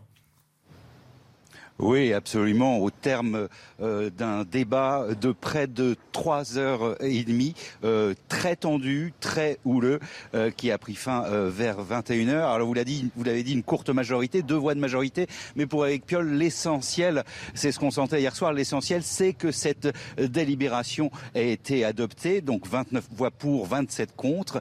ce que, les voix qui ont fait défaut proviennent de sa propre majorité. 13 conseillers municipaux ont renoncé, n'ont pas voulu euh, voter euh, pour euh, cette délibération autorisant le burkini dans les piscines de Grenoble pour la raison suivante, c'est que ce programme, cette délibération n'était absolument pas au programme de la campagne d'Éric Piolle. Déception aussi pour les conseillers municipaux de l'opposition, emmenés par Alain Carignon, qui ont quitté le conseil municipal à la suite du vote. En revanche, c'était la joie du côté de l'association Alliance Citoyenne, qui s'était, les membres de cette association s'étaient réunis hier soir pour suivre le conseil, le conseil municipal. Alors le débat va se poursuivre devant le tribunal, les tribunaux, puisque euh, le préfet de l'Isère a déjà prévenu qu'il allait attaquer cette décision en référé. Olivier Madini en direct de Grenoble. Merci Olivier. 8h09, restez bien avec nous dans un instant. Laurence Ferrari reçoit Jordan Bardella, président du Rassemblement national. A tout de suite. Rendez-vous avec Pascal Pro dans l'heure des pros, du lundi au vendredi de 9h à 10h30. C'est News, il est 8h15. Bienvenue à tous. Merci d'être avec nous dans un instant. Laurence Ferrari, vous recevez Jordan Bardella, le président du Rassemblement national. Mais tout de suite, c'est le point info avec vous, Chana Lousteau. La guerre en Ukraine et cette information de ces dernières heures, 264 combattants ukrainiens ont été évacués d'Azovstal, parmi eux 53 blessés graves. Ils ont été évacués vers un territoire pro-russe. Des centaines de soldats sont toujours retranchés dans les souterrains de la Syrie de Mariupol. On connaît l'identité du tueur qui a assassiné une personne et fait cinq blessés dans une église en Californie. Il s'agit d'un Américain d'origine chinoise qui en voulait à la communauté taïwanaise selon la police. Il avait préparé son attaque en s'équipant de chargeurs de rechange et de cocktails Molotov. L'homme de 68 ans a été placé en détention avec une caution d'un million de dollars. Plus de 922 millions de dollars pour une collection d'art. C'est un record. Il s'agit de la très réputée collection Maclo, vendue hier aux enchères par la maison Sotheby's à New York. La collection devient donc la plus chère de tous les temps. 35 œuvres ont été vendues en novembre dernier. Le reste est parti en une heure et demie hier. Laurence Ferrari, Jordan Bardella est votre invité. Bonjour Jordan Bardella, bienvenue dans la matinale de CNews. Nomination hier d'Elisabeth Borne au poste de première ministre, c'est ainsi qu'elle veut qu'on la nomme. Une femme de gauche habituée à des dossiers compliqués, au profil de négociatrice dure en affaires, mais qui a placé son action sous le sceau du dialogue social. 30 ans qu'on n'avait pas eu de femme Premier ministre. Il était temps vous qui avez soutenu une femme à la présidence de la République, vous n'allez pas dire sur le contraire. Ce, sur ce symbole, c'est pas moi qui vais vous dire le contraire. Maintenant, euh, ce que je regarde, c'est la politique que va conduire Madame euh, Madame Borne et en fait Emmanuel Macron. Euh, ce que je trouve un peu dommage dans ce choix, c'est au moment où, où je crois qu'il est nécessaire de réhabiliter la politique, au moment où les Français ont besoin d'une vision pour la nation, ils ont besoin aussi de cœur et de bienveillance. Euh, Vous qu'elle en Emmanuel, est bah, Je trouve qu'Emmanuel Macron s'enferme dans un choix techno. C'est-à-dire qu'au moment où le pays a besoin d'une très grande vision pour les cinq prochaines années, pour les dix prochaines années, on choisit un profil techno. Et on choisit un profil techno pour une raison très simple, c'est que Mme Borne va se charger de euh, mettre en œuvre la feuille de route qui a été décidée par Emmanuel Macron, qui a peut-être un peu trop tendance à considérer le Premier ministre comme des collaborateurs. C'est-à-dire on prend pas de profil politique, on prend des gens qui sont des profils de cabinet, qui ont probablement des, compétences et des qualités propres, que je ne nie pas, mais qui sont des profils de, direction de cabinet. Donc, euh, Madame Borne va, se charger sans surprise, et c'est peut-être ça d'ailleurs la surprise, c'est qu'il n'y a pas de surprise dans l'annonce de, de, ce choix, de mettre en place une feuille de route qui va être très violente, très brutale. Vous soulignez qu'elle est une femme de gauche et peut-être la seule femme de gauche qui accepte et qui a accepté de mettre en œuvre la réforme à 65 ans qui va être très dure et très brutale pour, euh, pour le pays. Donc euh, euh, je pense qu'il n'y aura pas de surprise. Le président était déjà revenu à 64 ans. Et la feuille de route, oui, bon, on ne sait plus trop ce qu'ils veulent, mais la feuille de route, ça va être la suivante. Ça va être le départ de l'âge légal à la retraite à 65 ans l'inflation qui pourrait monter jusqu'à 10% cet été. C'est pas la feuille de route du gouvernement, c'est lutter contre l'inflation. Oui, enfin, je veux dire, à un moment donné, l'inflation dure depuis maintenant plusieurs années. Je ne crois pas que le chèque énergie qui est un one shot, qui est une mesure que, euh, qui ne vaut qu'un seul coup, que vous ne donnez qu'une fois, permettent aux Français de se protéger, alors que nous avons nous défendu des mesures extrêmement concrètes, notamment des pour retraites baisser la TVA. Là encore, il faut évidemment indexer les pensions de retraite sur l'inflation, mais qui a désindexé les pensions de retraite de l'inflation? C'est Emmanuel Macron et c'est Madame Borne qui sont au pouvoir depuis 5 ans et qui ont fragilisé le pouvoir d'achat des retraités. Donc il y a trois mesures à prendre sur le pouvoir d'achat que nous allons proposer à l'Assemblée nationale si euh, nos députés font leur entrée en nombre à compter du mois de juin c'est la baisse de la TVA de 20% à 5,5 sur le carburant et l'énergie. C'est la suppression de euh, la TVA sur un panier de 100 produits de première nécessité pour permettre aux Français qui vont faire leurs courses eh bien, de respirer un peu euh, en, remplissant leur caddie. et puis hein, évidemment, exactement, mesures non ciblées, on est Exactement, mesures non ciblées. Manifestement, les mesures du, du gouvernement sont pas plus ciblées. Puisque, a euh, priori, sur l'essence, elles risquent de ah, l'être. bah, écoutez, moi qui suis député européen, j'ai reçu le chèque énergie. Évidemment, je ne l'ai pas encaissé, mais ça pose quand même un problème, je crois, dans ce qu'on appelle le ciblage euh, et puis évidemment la réindexation des pensions de retraite sur l'inflation, parce que les retraités aujourd'hui, beaucoup des retraités n'arrivent plus à se chauffer, n'arrivent plus euh, à se soigner, n'arrivent plus à remplir leur caddie de course, et ça c'est imputable directement euh, au gouvernement, et je dirais même à Madame Borne qui a été ministre du Travail et ministre de l'Emploi. Ce que, ce que vous disiez sur elle, elle n'a pas de cœur et de bienveillance. Pardonnez-moi de reprendre une formule célèbre, vous n'avez pas le monopole du cœur. Certes. Elle en a un. Mais, mais ça dit beaucoup de la, de la vision du, du, président de la République. Moi, je, je, je ne connais pas personnellement Madame Borne, mais je, je, je trouve que ça dit beaucoup. non, mais si, parce que je l'ai vu à l'œuvre. Oui, je l'ai vu euh, mettre en œuvre et expliquer fièrement pendant la crise sanitaire qu'elle euh, allait mettre en place un dispositif pour supprimer euh, les contrats de travail et supprimer les salaires aux gens qui n'avaient pas un pass sanitaire valide.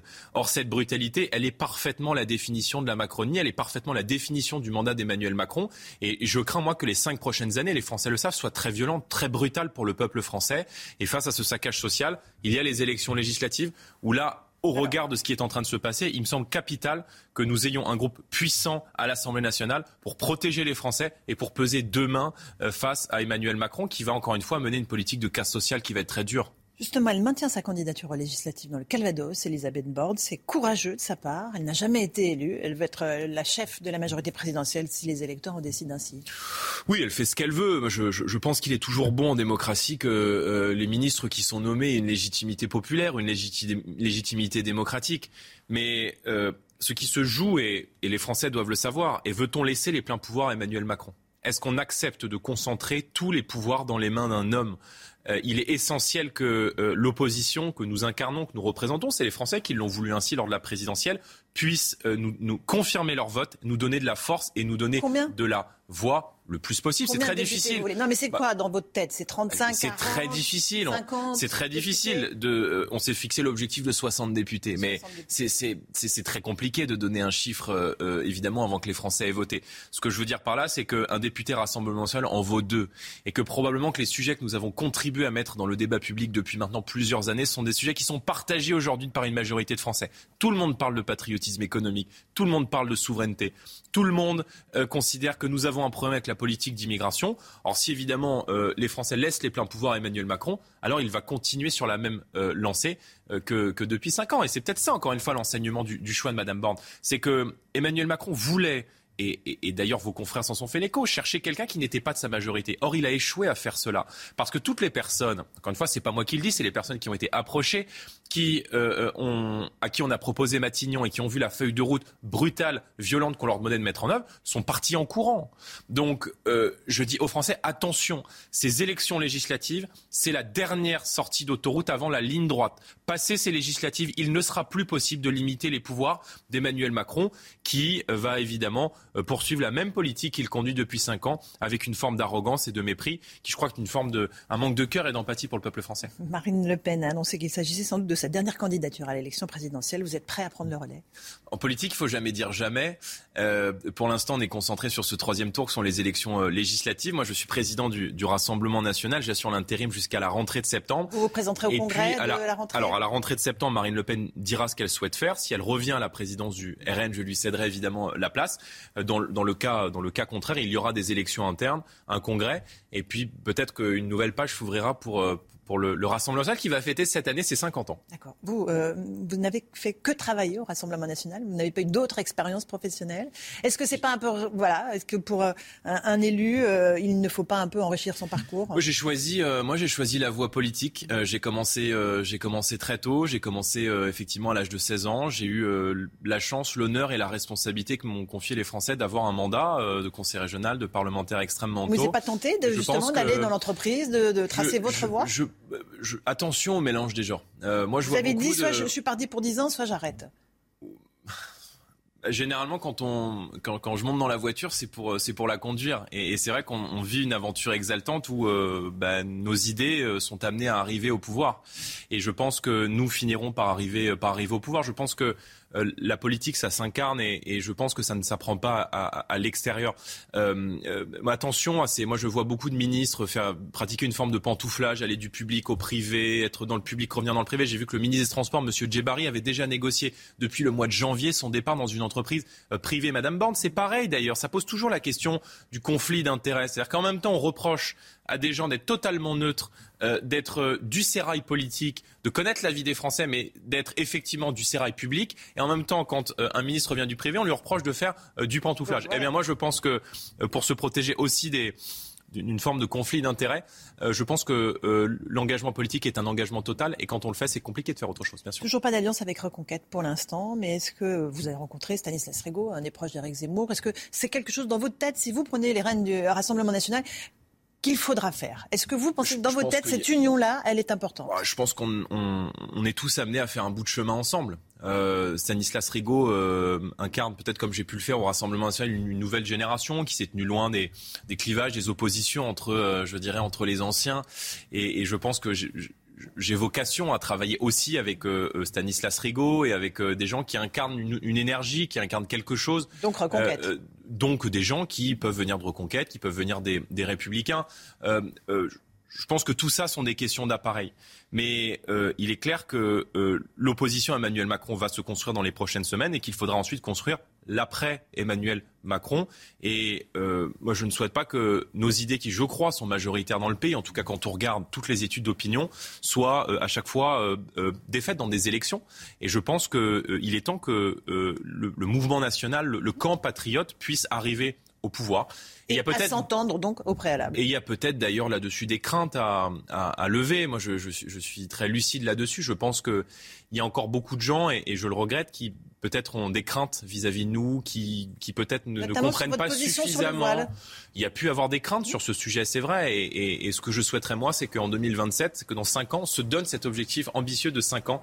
Il n'y ait plus un seul Français euh, dans les 5 prochaines années qui perçoivent le Rassemblement et qui nous perçoivent au sens large euh, au travers de la caricature qu'on a longtemps faite de, de la mesure euh, qui vise à interdire le voile, le port du voile dans la rue. Non, mais il est vrai que le, le, port du voile dans l'espace public est, est la position que nous avons est une position qui est partagée par une très large majorité des Français. 62% des Français euh, avait, d'après un sondage IFOP, pense que le voile n'est pas souhaitable dans nos sociétés et qu'il doit être euh, interdit. C'est pour l'instant évidemment notre, euh, notre position. Il ne s'agit pas de la, de la, modifier, mais il peut y avoir encore des, des, craintes à notre, à notre, égard. Je ne le nie pas. Et encore une fois, il ne s'agit pas de, de, se renier ou se renoncer. Il s'agit juste de faire un constat lucide. On parle du voile. hier, le conseil municipal de Grenoble a accepté, vous le savez, le port du burkini dans les piscines municipales à une courte majorité, mais ça c'est fait. Il autorise aussi les femmes à venir se baigner seins nus. Le maire de Grenoble, Éric Piolle, l'associe à une victoire du féminisme. Comment pensez-vous? Non, mais d'abord, je pense que le burkini est un accoutrement islamiste est une provocation politico-religieuse. Et si M. Piolle considère que euh, le burkini est un progrès social, alors il faut qu'il aille se présenter euh, aux élections à Kaboul, en Afghanistan, ou à Riyad, en Arabie Saoudite. Mais le burkini n'a rien à faire en France, et ça dit beaucoup d'ailleurs de la vision de cette gauche de cette gauche qui est regroupée derrière M. Mélenchon sous forme unique dans le cadre de ces élections législatives et qui attend les Français s'il doit demain y avoir des députés NUP ou NUPES, je ne sais pas comment on dit, à l'Assemblée, à l'Assemblée nationale. En vérité, toute cette gauche-là, elle rampe devant les islamistes et par électoralisme, elle a cédé euh, ses valeurs, elle a cédé les principes républicains, les modes de vie français. Euh, euh, aux, aux, revendications islamistes, probablement pour gagner les élections. Donc moi, je le déplore et nous allons évidemment combattre euh, cette alliance qui est pour moi une alliance dangereuse, qui représente, euh, qui constitue une ZAD de toutes les idéologies les plus dangereuses pour notre pays. Les islamo-gauchistes, les gens qui veulent désarmer la police, les gens qui veulent supprimer les bacs, les gens qui veulent plus d'immigration, les gens qui rejettent la valeur travail et veulent plus euh, d'imposition. Voilà ce qui attend les Français. Et moi, j'alerte les Français. Il y a une double menace pour ces élections législatives. C'est pas uniquement la vague macroniste, c'est aussi la vague rouge, la vague verte et rouge dont on doit protéger le pays. Et je dis aux Français, vous avez une responsabilité, celle d'aller voter pour l'opposition que nous représentons. Ayez le réflexe patriote, mais il faut à tout prix se protéger. De, que ces idéologies-là n'entrent pas à l'Assemblée nationale parce que ça pourrait avoir des conséquences importantes pour les principes y républicains et évidemment pour nos modes de vie. Il y a un certain nombre de, de candidats, il y a une alliance euh, large. Juste pour revenir une, une seconde sur le Burkini, Eric Ciotti va proposer une loi contre le Burkini. Vos députés la voteront? Ou ils ne la Et voteront nous, pas nous voterons tout ce qui va dans le bon sens. Et si nous avons la possibilité de voter une loi, même si elle n'émane pas du Rassemblement national qui interdit le burkini, évidemment que nous allons euh, la voter. Ce que je note, c'est que euh, Emmanuel Macron a eu la main molle dans la lutte contre euh, l'idéologie islamiste, qu'il avait, il a eu l'occasion euh, à plusieurs reprises d'interdire les revendications politico-religieuses et il ne l'a pas fait. Et souvenez-vous d'ailleurs pendant l'entre-deux tours de l'élection présidentielle, à une jeune femme qui portait le voile, Emmanuel Macron avait dit qu'elle était un symbole de féminisme. Or, je pense que ces vêtements sont des contestations de l'égalité entre les hommes et les femmes qui n'ont absolument rien à faire en France. Laurent Wauquiez a eu raison de, dire que la région Rhône-Alpes allait couper les subventions pour la mairie de Grenoble. Oui, bah, attention à, aussi à la démagogie des LR qui essaie d'exister, parce qu'une grande partie des républicains, en tout cas de leurs électeurs, sont partis vers Emmanuel Macron. Le problème, si vous voulez, c'est que euh, que ce soit M. Ciotti ou M. Vauquier, moi je ne les ai pas entendus appeler à faire battre euh, Emmanuel Macron et appeler à voter pour Marine Le Pen pendant l'entre-deux tours. Donc attention au positionnement de façade. En revanche, moi je dis aux électeurs des Républicains comme aux électeurs de Reconquête, venez avec nous, travaillons ensemble. Il faut se résoudre au fait que LR va avoir un très petit nombre de députés. Part sur une cinquante, soixantaine de députés dans les projections qui sont faites. Et Reconquête ne sera en mesure de se qualifier au second tour nulle part. Donc je dis aux électeurs, ne gaspillez pas votre vote, venez avec nous. On est prêt à vous accueillir, on est prêt à travailler ensemble parce qu'encore une fois, on pense la même chose sur beaucoup de sujets et qu'il est plus que temps, je crois, de, de, de, de se réunir et travailler euh, ensemble. Si on en croit vos prévisions, Emmanuel Macron aura une majorité pléthorique. Jean-Luc Mélenchon et la NUPES auront la majorité des sièges à l'Assemblée, donc la commission des finances à l'Assemblée. Je ne mens, non mais on ne ment pas aux Français. Euh, Monsieur euh, Mélenchon cherche à faire croire qu'il veut être en même temps le premier opposant, en même temps le premier ministre, en même temps euh, il a appelé à voter Emmanuel Macron et donc à faire battre euh, Marine Le Pen. En même temps, il veut descendre dans la rue s'il n'obtient pas les pouvoirs. Donc Monsieur Mélenchon veut la destruction de l'État. Donc il y a une double menace. Il faut que les Français évidemment aillent voter. La question n'est pas de savoir qui sera premier ministre. Ça y est, Madame Borne est premier ministre. La question c'est quelle opposition va avoir Monsieur Macron en face de lui pendant cinq ans? Et il faut une opposition ferme, déterminée, qui défendra le pouvoir d'achat, qui défendra notre modèle social et qui défendra également notre pays face à la submersion migratoire qui va se poursuivre. Dernière question justement à propos de la saison estivale qui arrive. Il manque des milliers de cuisiniers, serveurs ou autres dans les bars et restaurants. Euh, le syndicat professionnel UMI propose d'embaucher des jeunes Tunisiens pour pallier à cette pénurie euh, d'emplois. C'est une bonne solution? Bah, ça, ça ne peut pas être une bonne solution. C'est C'est au moins une solution évidemment temporaire. temporaire. Mais moi, j'en discutais hier avec des restaurateurs à Metz. Le problème, c'est que les filières ont été totalement dévalorisées et que euh, la crise sanitaire a été un peu le, le- le trompe-l'œil, le faux argument. La vérité, c'est qu'il faut revaloriser aujourd'hui de manière significative les métiers manuels et notamment les métiers de la restauration, qu'il faut augmenter les salaires. Et c'est pour cela que nous avons proposé, que nous allons continuer de défendre ce deal gagnant-gagnant qui vise à permettre aux TPE-PME d'augmenter de 10% euh, les salaires avec la contrepartie d'être exonérés de cotisations patronales sur ces 10%. Et puis, il faut pouvoir permettre aussi aux jeunes qui font ces métiers saisonniers d'avoir le cadre pour le faire et notamment euh, des prix des logements qui soient abordables. Aujourd'hui, quand vous faites un job étudiant l'été, que vous travaillez dans la restauration, 80% de votre salaire, il passe dans euh, le logement. Donc, il faut évidemment des, des- un système de, de primes. Je, je vais pas revenir dessus. On a eu l'occasion d'en débattre pendant la présidentielle. Mais il faut évidemment accompagner les jeunes, soutenir les jeunes, faire le patriotisme économique et arrêter cette concurrence déloyale qui fait que, bah, avec la directive du travail détaché, par exemple, à l'Europe aujourd'hui, quand vous faites venir des travailleurs d'Europe de l'Est, de Bulgarie, de Roumanie, eh bien, ils paient les charges dans le pays d'origine. Et ça, ça crée une concurrence déloyale avec nos jeunes. Donc, euh, il faut euh, pouvoir évidemment leur donner la priorité dans l'accès à l'emploi et accompagner nos chefs d'entreprise. Merci Jordan Bardella Merci à vous. d'être venu ce matin dans la matinale de CNews. À vous Romain Desarmes pour la suite. Merci à vous, Laurence Ferrari, et à votre invité Jordan Bardella, président du Rassemblement national à la une ce matin. L'inflation, le Covid, la réforme des retraites, ça risque d'être compliqué pour Elisabeth Borne à Matignon. Risque-t-on un coup de chaud social? Je vous poserai cette question eh, dans un instant. Elodie Huchard avec nous. A tout de suite Elodie. Le désormais ancien Premier ministre Jean Castex va bénéficier d'une rémunération de 15 000 euros par mois pendant trois mois. Quels sont les avantages des ex-premiers ministres ex-ministre, ex-secrétaire d'État, le détail dans ce journal. L'indignation à droite et à gauche après le vote en faveur du maillot de bain islamiste à Grenoble, le Burkini. La réaction d'Alain Carignon, le chef de l'opposition municipale à Grenoble, qui était en direct avec nous ce matin. Le conflit en Ukraine, la France qui a prévenu hier soir qu'elle sera aux côtés de la Suède et de la Finlande en cas d'agression. Décryptage du général Clermont. A tout de suite, mon général. Première journée à Matignon pour Elisabeth Borne. La nouvelle première ministre a du pain sur la planche. Comme on dit, elle devra mener trois grands chantiers. La brûlante réforme des retraites, le pouvoir d'achat des Français et la planification écologique. Le détail est signé Vincent Fandège. Premier chantier pour Elisabeth Borne, la réforme des retraites. C'est pour toutes ces raisons qu'une réforme des retraites est nécessaire. Pour éviter à tout prix un passage en force à l'Assemblée, les concertations avec les syndicats s'annoncent longues et électriques. Reportées à cause de la crise sanitaire, c'est l'un des projets de loi les plus controversés du programme d'Emmanuel Macron. Elisabeth Borne portera ensuite à l'Assemblée et au Sénat un ensemble de mesures très attendues des Français en faveur du pouvoir d'achat, comme l'indexation des pensions de retraite sur l'inflation, un chèque alimentaire à destination des plus modestes ou la prolongation du bouclier tarifaire sur les tarifs du gaz et de l'électricité.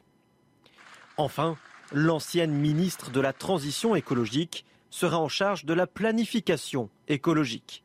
C'est d'ailleurs en partie pour cela qu'elle a été nommée à ce poste.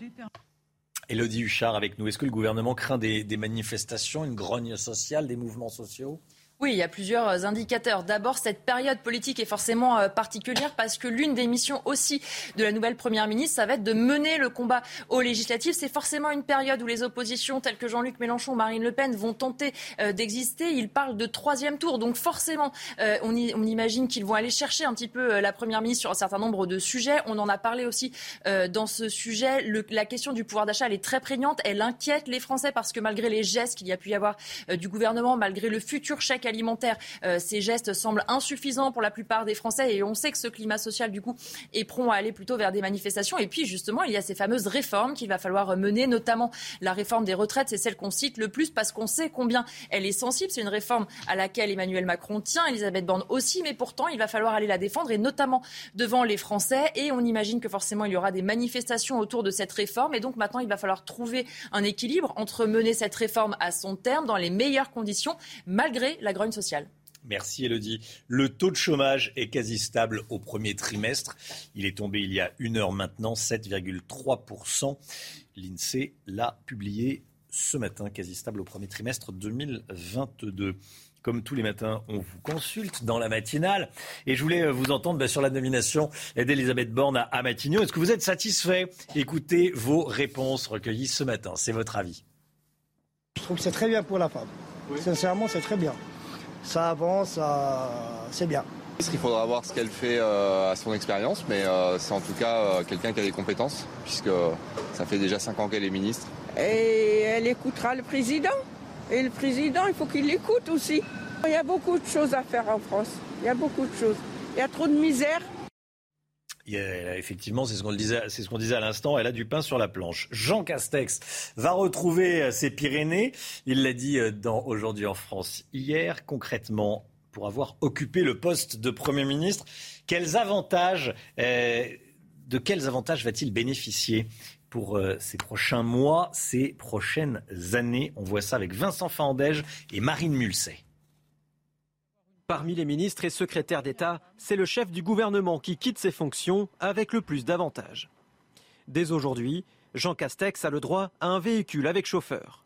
Le Premier ministre a aussi à sa disposition un secrétaire particulier pour les dix années suivant son départ. Une condition à ces avantages, qu'il ne soit pas déjà octroyé à l'ancien chef de gouvernement dans le cadre d'une autre fonction. L'ancien locataire de Matignon bénéficie désormais d'un dispositif de protection policière. Dès lors qu'il quitte ses fonctions, qu'il devient donc ancien Premier ministre, il n'a plus droit qu'à deux officiers de sécurité, deux conducteurs de Matignon et une voiture de Matignon, à vie. Côté salaire, Jean Castex conserve son indemnité, soit 15 000 euros bruts par mois, pendant les 12 semaines qui suivent son départ. Si, et seulement si, l'ancien Premier ministre n'a pas de nouvelles fonctions rémunérées ou d'activité professionnelle. Pour les autres ministres sortants, ce maintien temporaire de salaire est le seul avantage. Ainsi, toujours à la condition d'être sans nouvelle activité, ils toucheront 10 000 euros bruts par mois pendant 12 semaines. Pour les secrétaires d'État, ce salaire mensuel s'élève, sur la même durée, à 9 600 euros bruts. Concernant les ministres les plus exposés, comme le garde des Sceaux ou le ministre de l'Intérieur, eux aussi peuvent bénéficier d'une protection policière au terme de leur fonction. Elisabeth Borne, nouvelle première ministre. On a euh, commenté cette information avec Franz-Olivier Gisbert, qui était en direct avec nous euh, à 7 heures. Il pense notamment que plusieurs anciens républicains pourraient être tentés, malgré le fait euh, qu'Elisabeth Borne est de gauche, tentés de rejoindre le gouvernement Borne. Écoutez c'est elle qui va porter les réformes, c'est elle qui sera, elle, sera sur la devanture. Mais derrière, évidemment, je pense qu'il y aura, on, va voir arriver beaucoup d'anciens LR. Mais ça, c'est, vous savez, c'est le, vous avez entendu parler de ça, c'est le en même temps, un peu de droite, un peu de gauche, etc. C'est ça, c'est, là, c'est la signature Macron. Hmm. Que dire justement du, duo qu'elle va former avec Emmanuel Macron? Est-ce qu'elle va peut-être pas prendre un peu plus la lumière que Jean Castex? Vous me direz, c'est pas difficile. Euh, ça c'est sûr. Euh, je pense qu'elle prendra effectivement un peu la lumière, mais cela étant, euh, c'est pas quelqu'un de charismatique comme vous avez remarqué. bon, on a toujours l'impression qu'elle fait la gueule. Peut-être pas là tout de suite sur les images qu'on voit avec Jean Castex, mais c'est quelqu'un. Bon, elle, arrive de toute façon pour des temps difficiles. Elle va annoncer des mauvaises nouvelles et, de, de, toute façon, si vous voulez, c'est quand même un cas de figure très compliqué. Mmh. On, on va rentrer dans une période économique difficile. Et je pense que de ce point de vue, c'est une femme qui est assez armée pour ça parce que euh, bon, elle, a une volonté de faire et puis elle a pu effectivement, je le répète, imposer des réformes. C'est elle qui a mené à bien la, seule vraie grande réforme de Macron, qui était la, la réforme de la SNCF. Voilà, et puis cette question qu'on se pose tous, autant régler le problème dès le début. Premier ministre ou première ministre, hein, Chana eh ben, C'est vrai que c'est parfois confus. Alors pour y voir plus clair, on a posé la question à Muriel Gilbert. Muriel Gilbert est correctrice au journal Le Monde et autrice de ce livre, Correctrice incorrigible. Écoutez. Et on doit dire première ministre, bien sûr, on doit dire ça.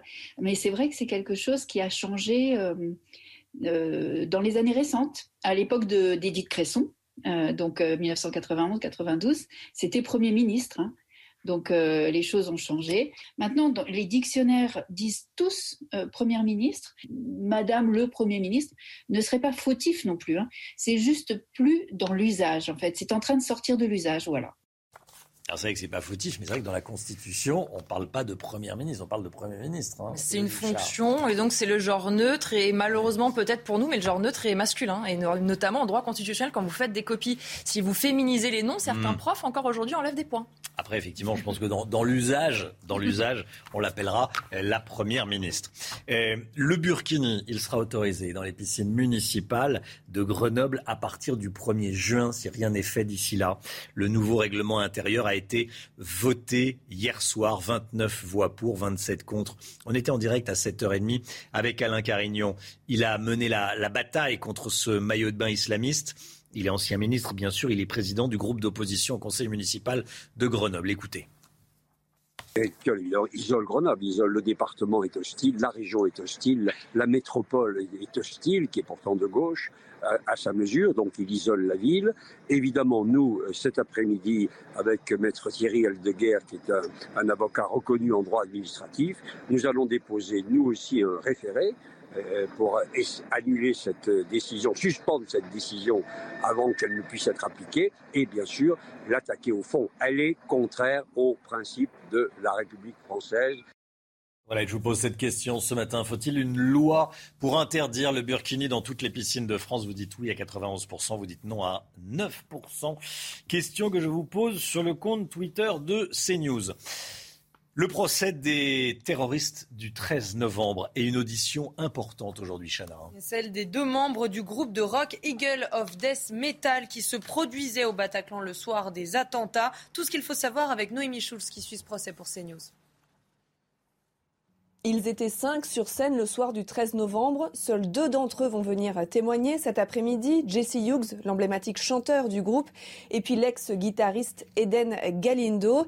Ils vont raconter, euh, comme tant d'autres victimes, ils vont raconter ce qu'ils ont vu ce soir-là. Mais depuis la scène du Bataclan où ils se produisaient, le groupe venait d'entamer euh, la chanson Kiss the Devil euh, quand il a été interrompu par les tirs de Kalachnikov. Les membres du groupe ont tous survécu à l'attaque, mais un membre de leur équipe a été euh, tué, un jeune homme euh, qui s'occupait de, la vente des objets souvenirs. Leur avocate a précisé que, comme les autres victimes, hein, ils vivent depuis des années avec ces souvenirs très douloureux, un, trauma. Ils se traînent aussi un sentiment de culpabilité. C'était leur concert, a-t-elle insisté. Les membres du groupe ont attendu plusieurs années d'ailleurs avant de se constituer partie civile. Ils ne l'ont fait qu'au tout début du procès en septembre dernier. Mais depuis les attentats, ils se sont déjà produits à, plusieurs reprises en France. Trois mois seulement après euh, les attaques. C'était à, l'Olympia et encore il y a euh, quelques semaines, à nouveau sur la scène de l'Olympia en présence de très nombreux rescapés. C'est News 8h45. Le point info, Chana Lousteau.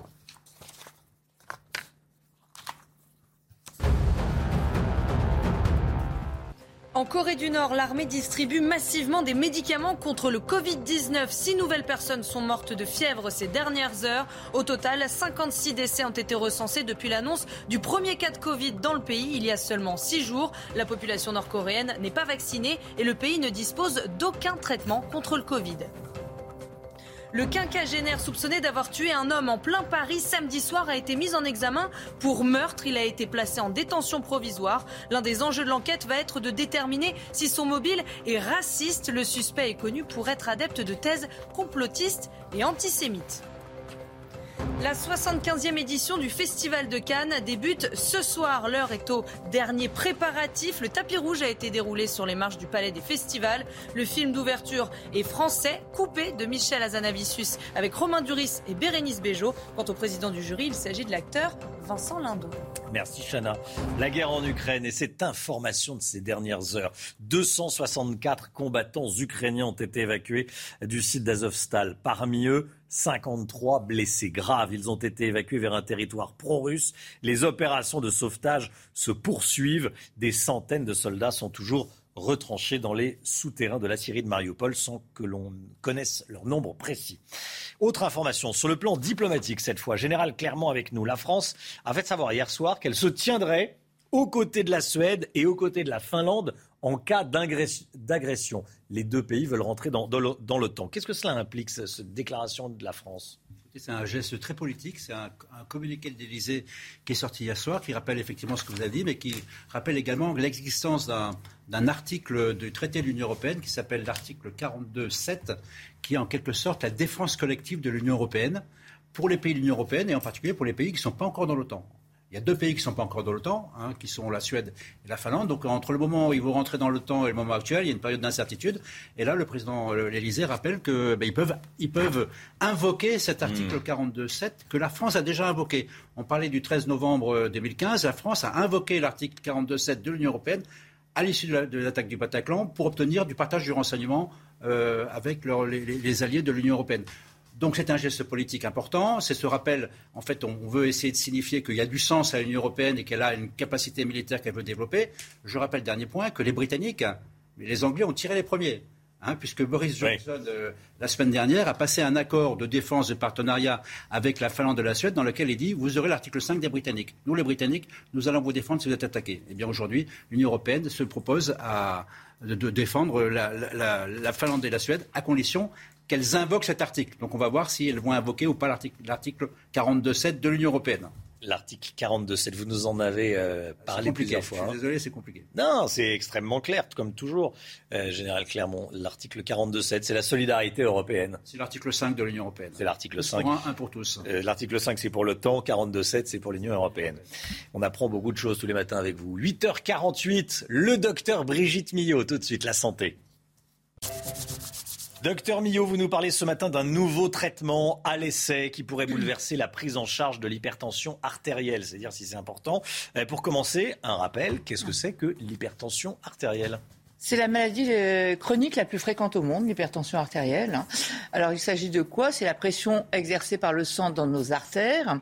On parle d'hypertension artérielle lorsque cette pression est supérieure à 14, vous savez qu'il y a deux chiffres hein, pour la pression artérielle, supérieure à 14 euh, pour le chiffre de la maximum, de la maximale, et à 9 pour le minimum. Donc quand vous avez une tension supérieure à 14 pour le maximum ou supérieur à 9, vous êtes hypertendu. Vous êtes hypertendu pourquoi? Parce qu'en fait, il y a plusieurs causes à l'hypertension. Hein. Il y a l'âge déjà, en vieillissant, eh bien, vos artères elles vieillissent, elles se durcissent et tout, donc le sang a de plus en plus de mal à passer. Euh, il y a l'âge, il y a le sexe. C'est un homme sur trois. Euh, les hommes sont plus touchés par l'hypertension que les femmes. Un homme sur trois, une femme sur quatre.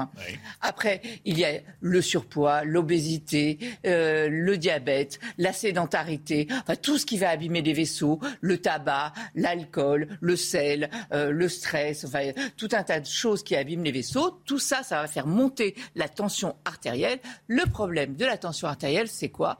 Eh bien, c'est qu'on ne sait pas quand on a de la tension générale. Est-ce que vous savez quelle tension vous avez en ce moment? Régulièrement, oui. Non, mais là, en ce moment, j'en ai pas mal. vous voyez Non, je le sais, je le sais. Non, mais on, ne le sait pas. C'est-à-dire qu'on on, ne sait qu'on est hyper tendu qu'au moment des complications.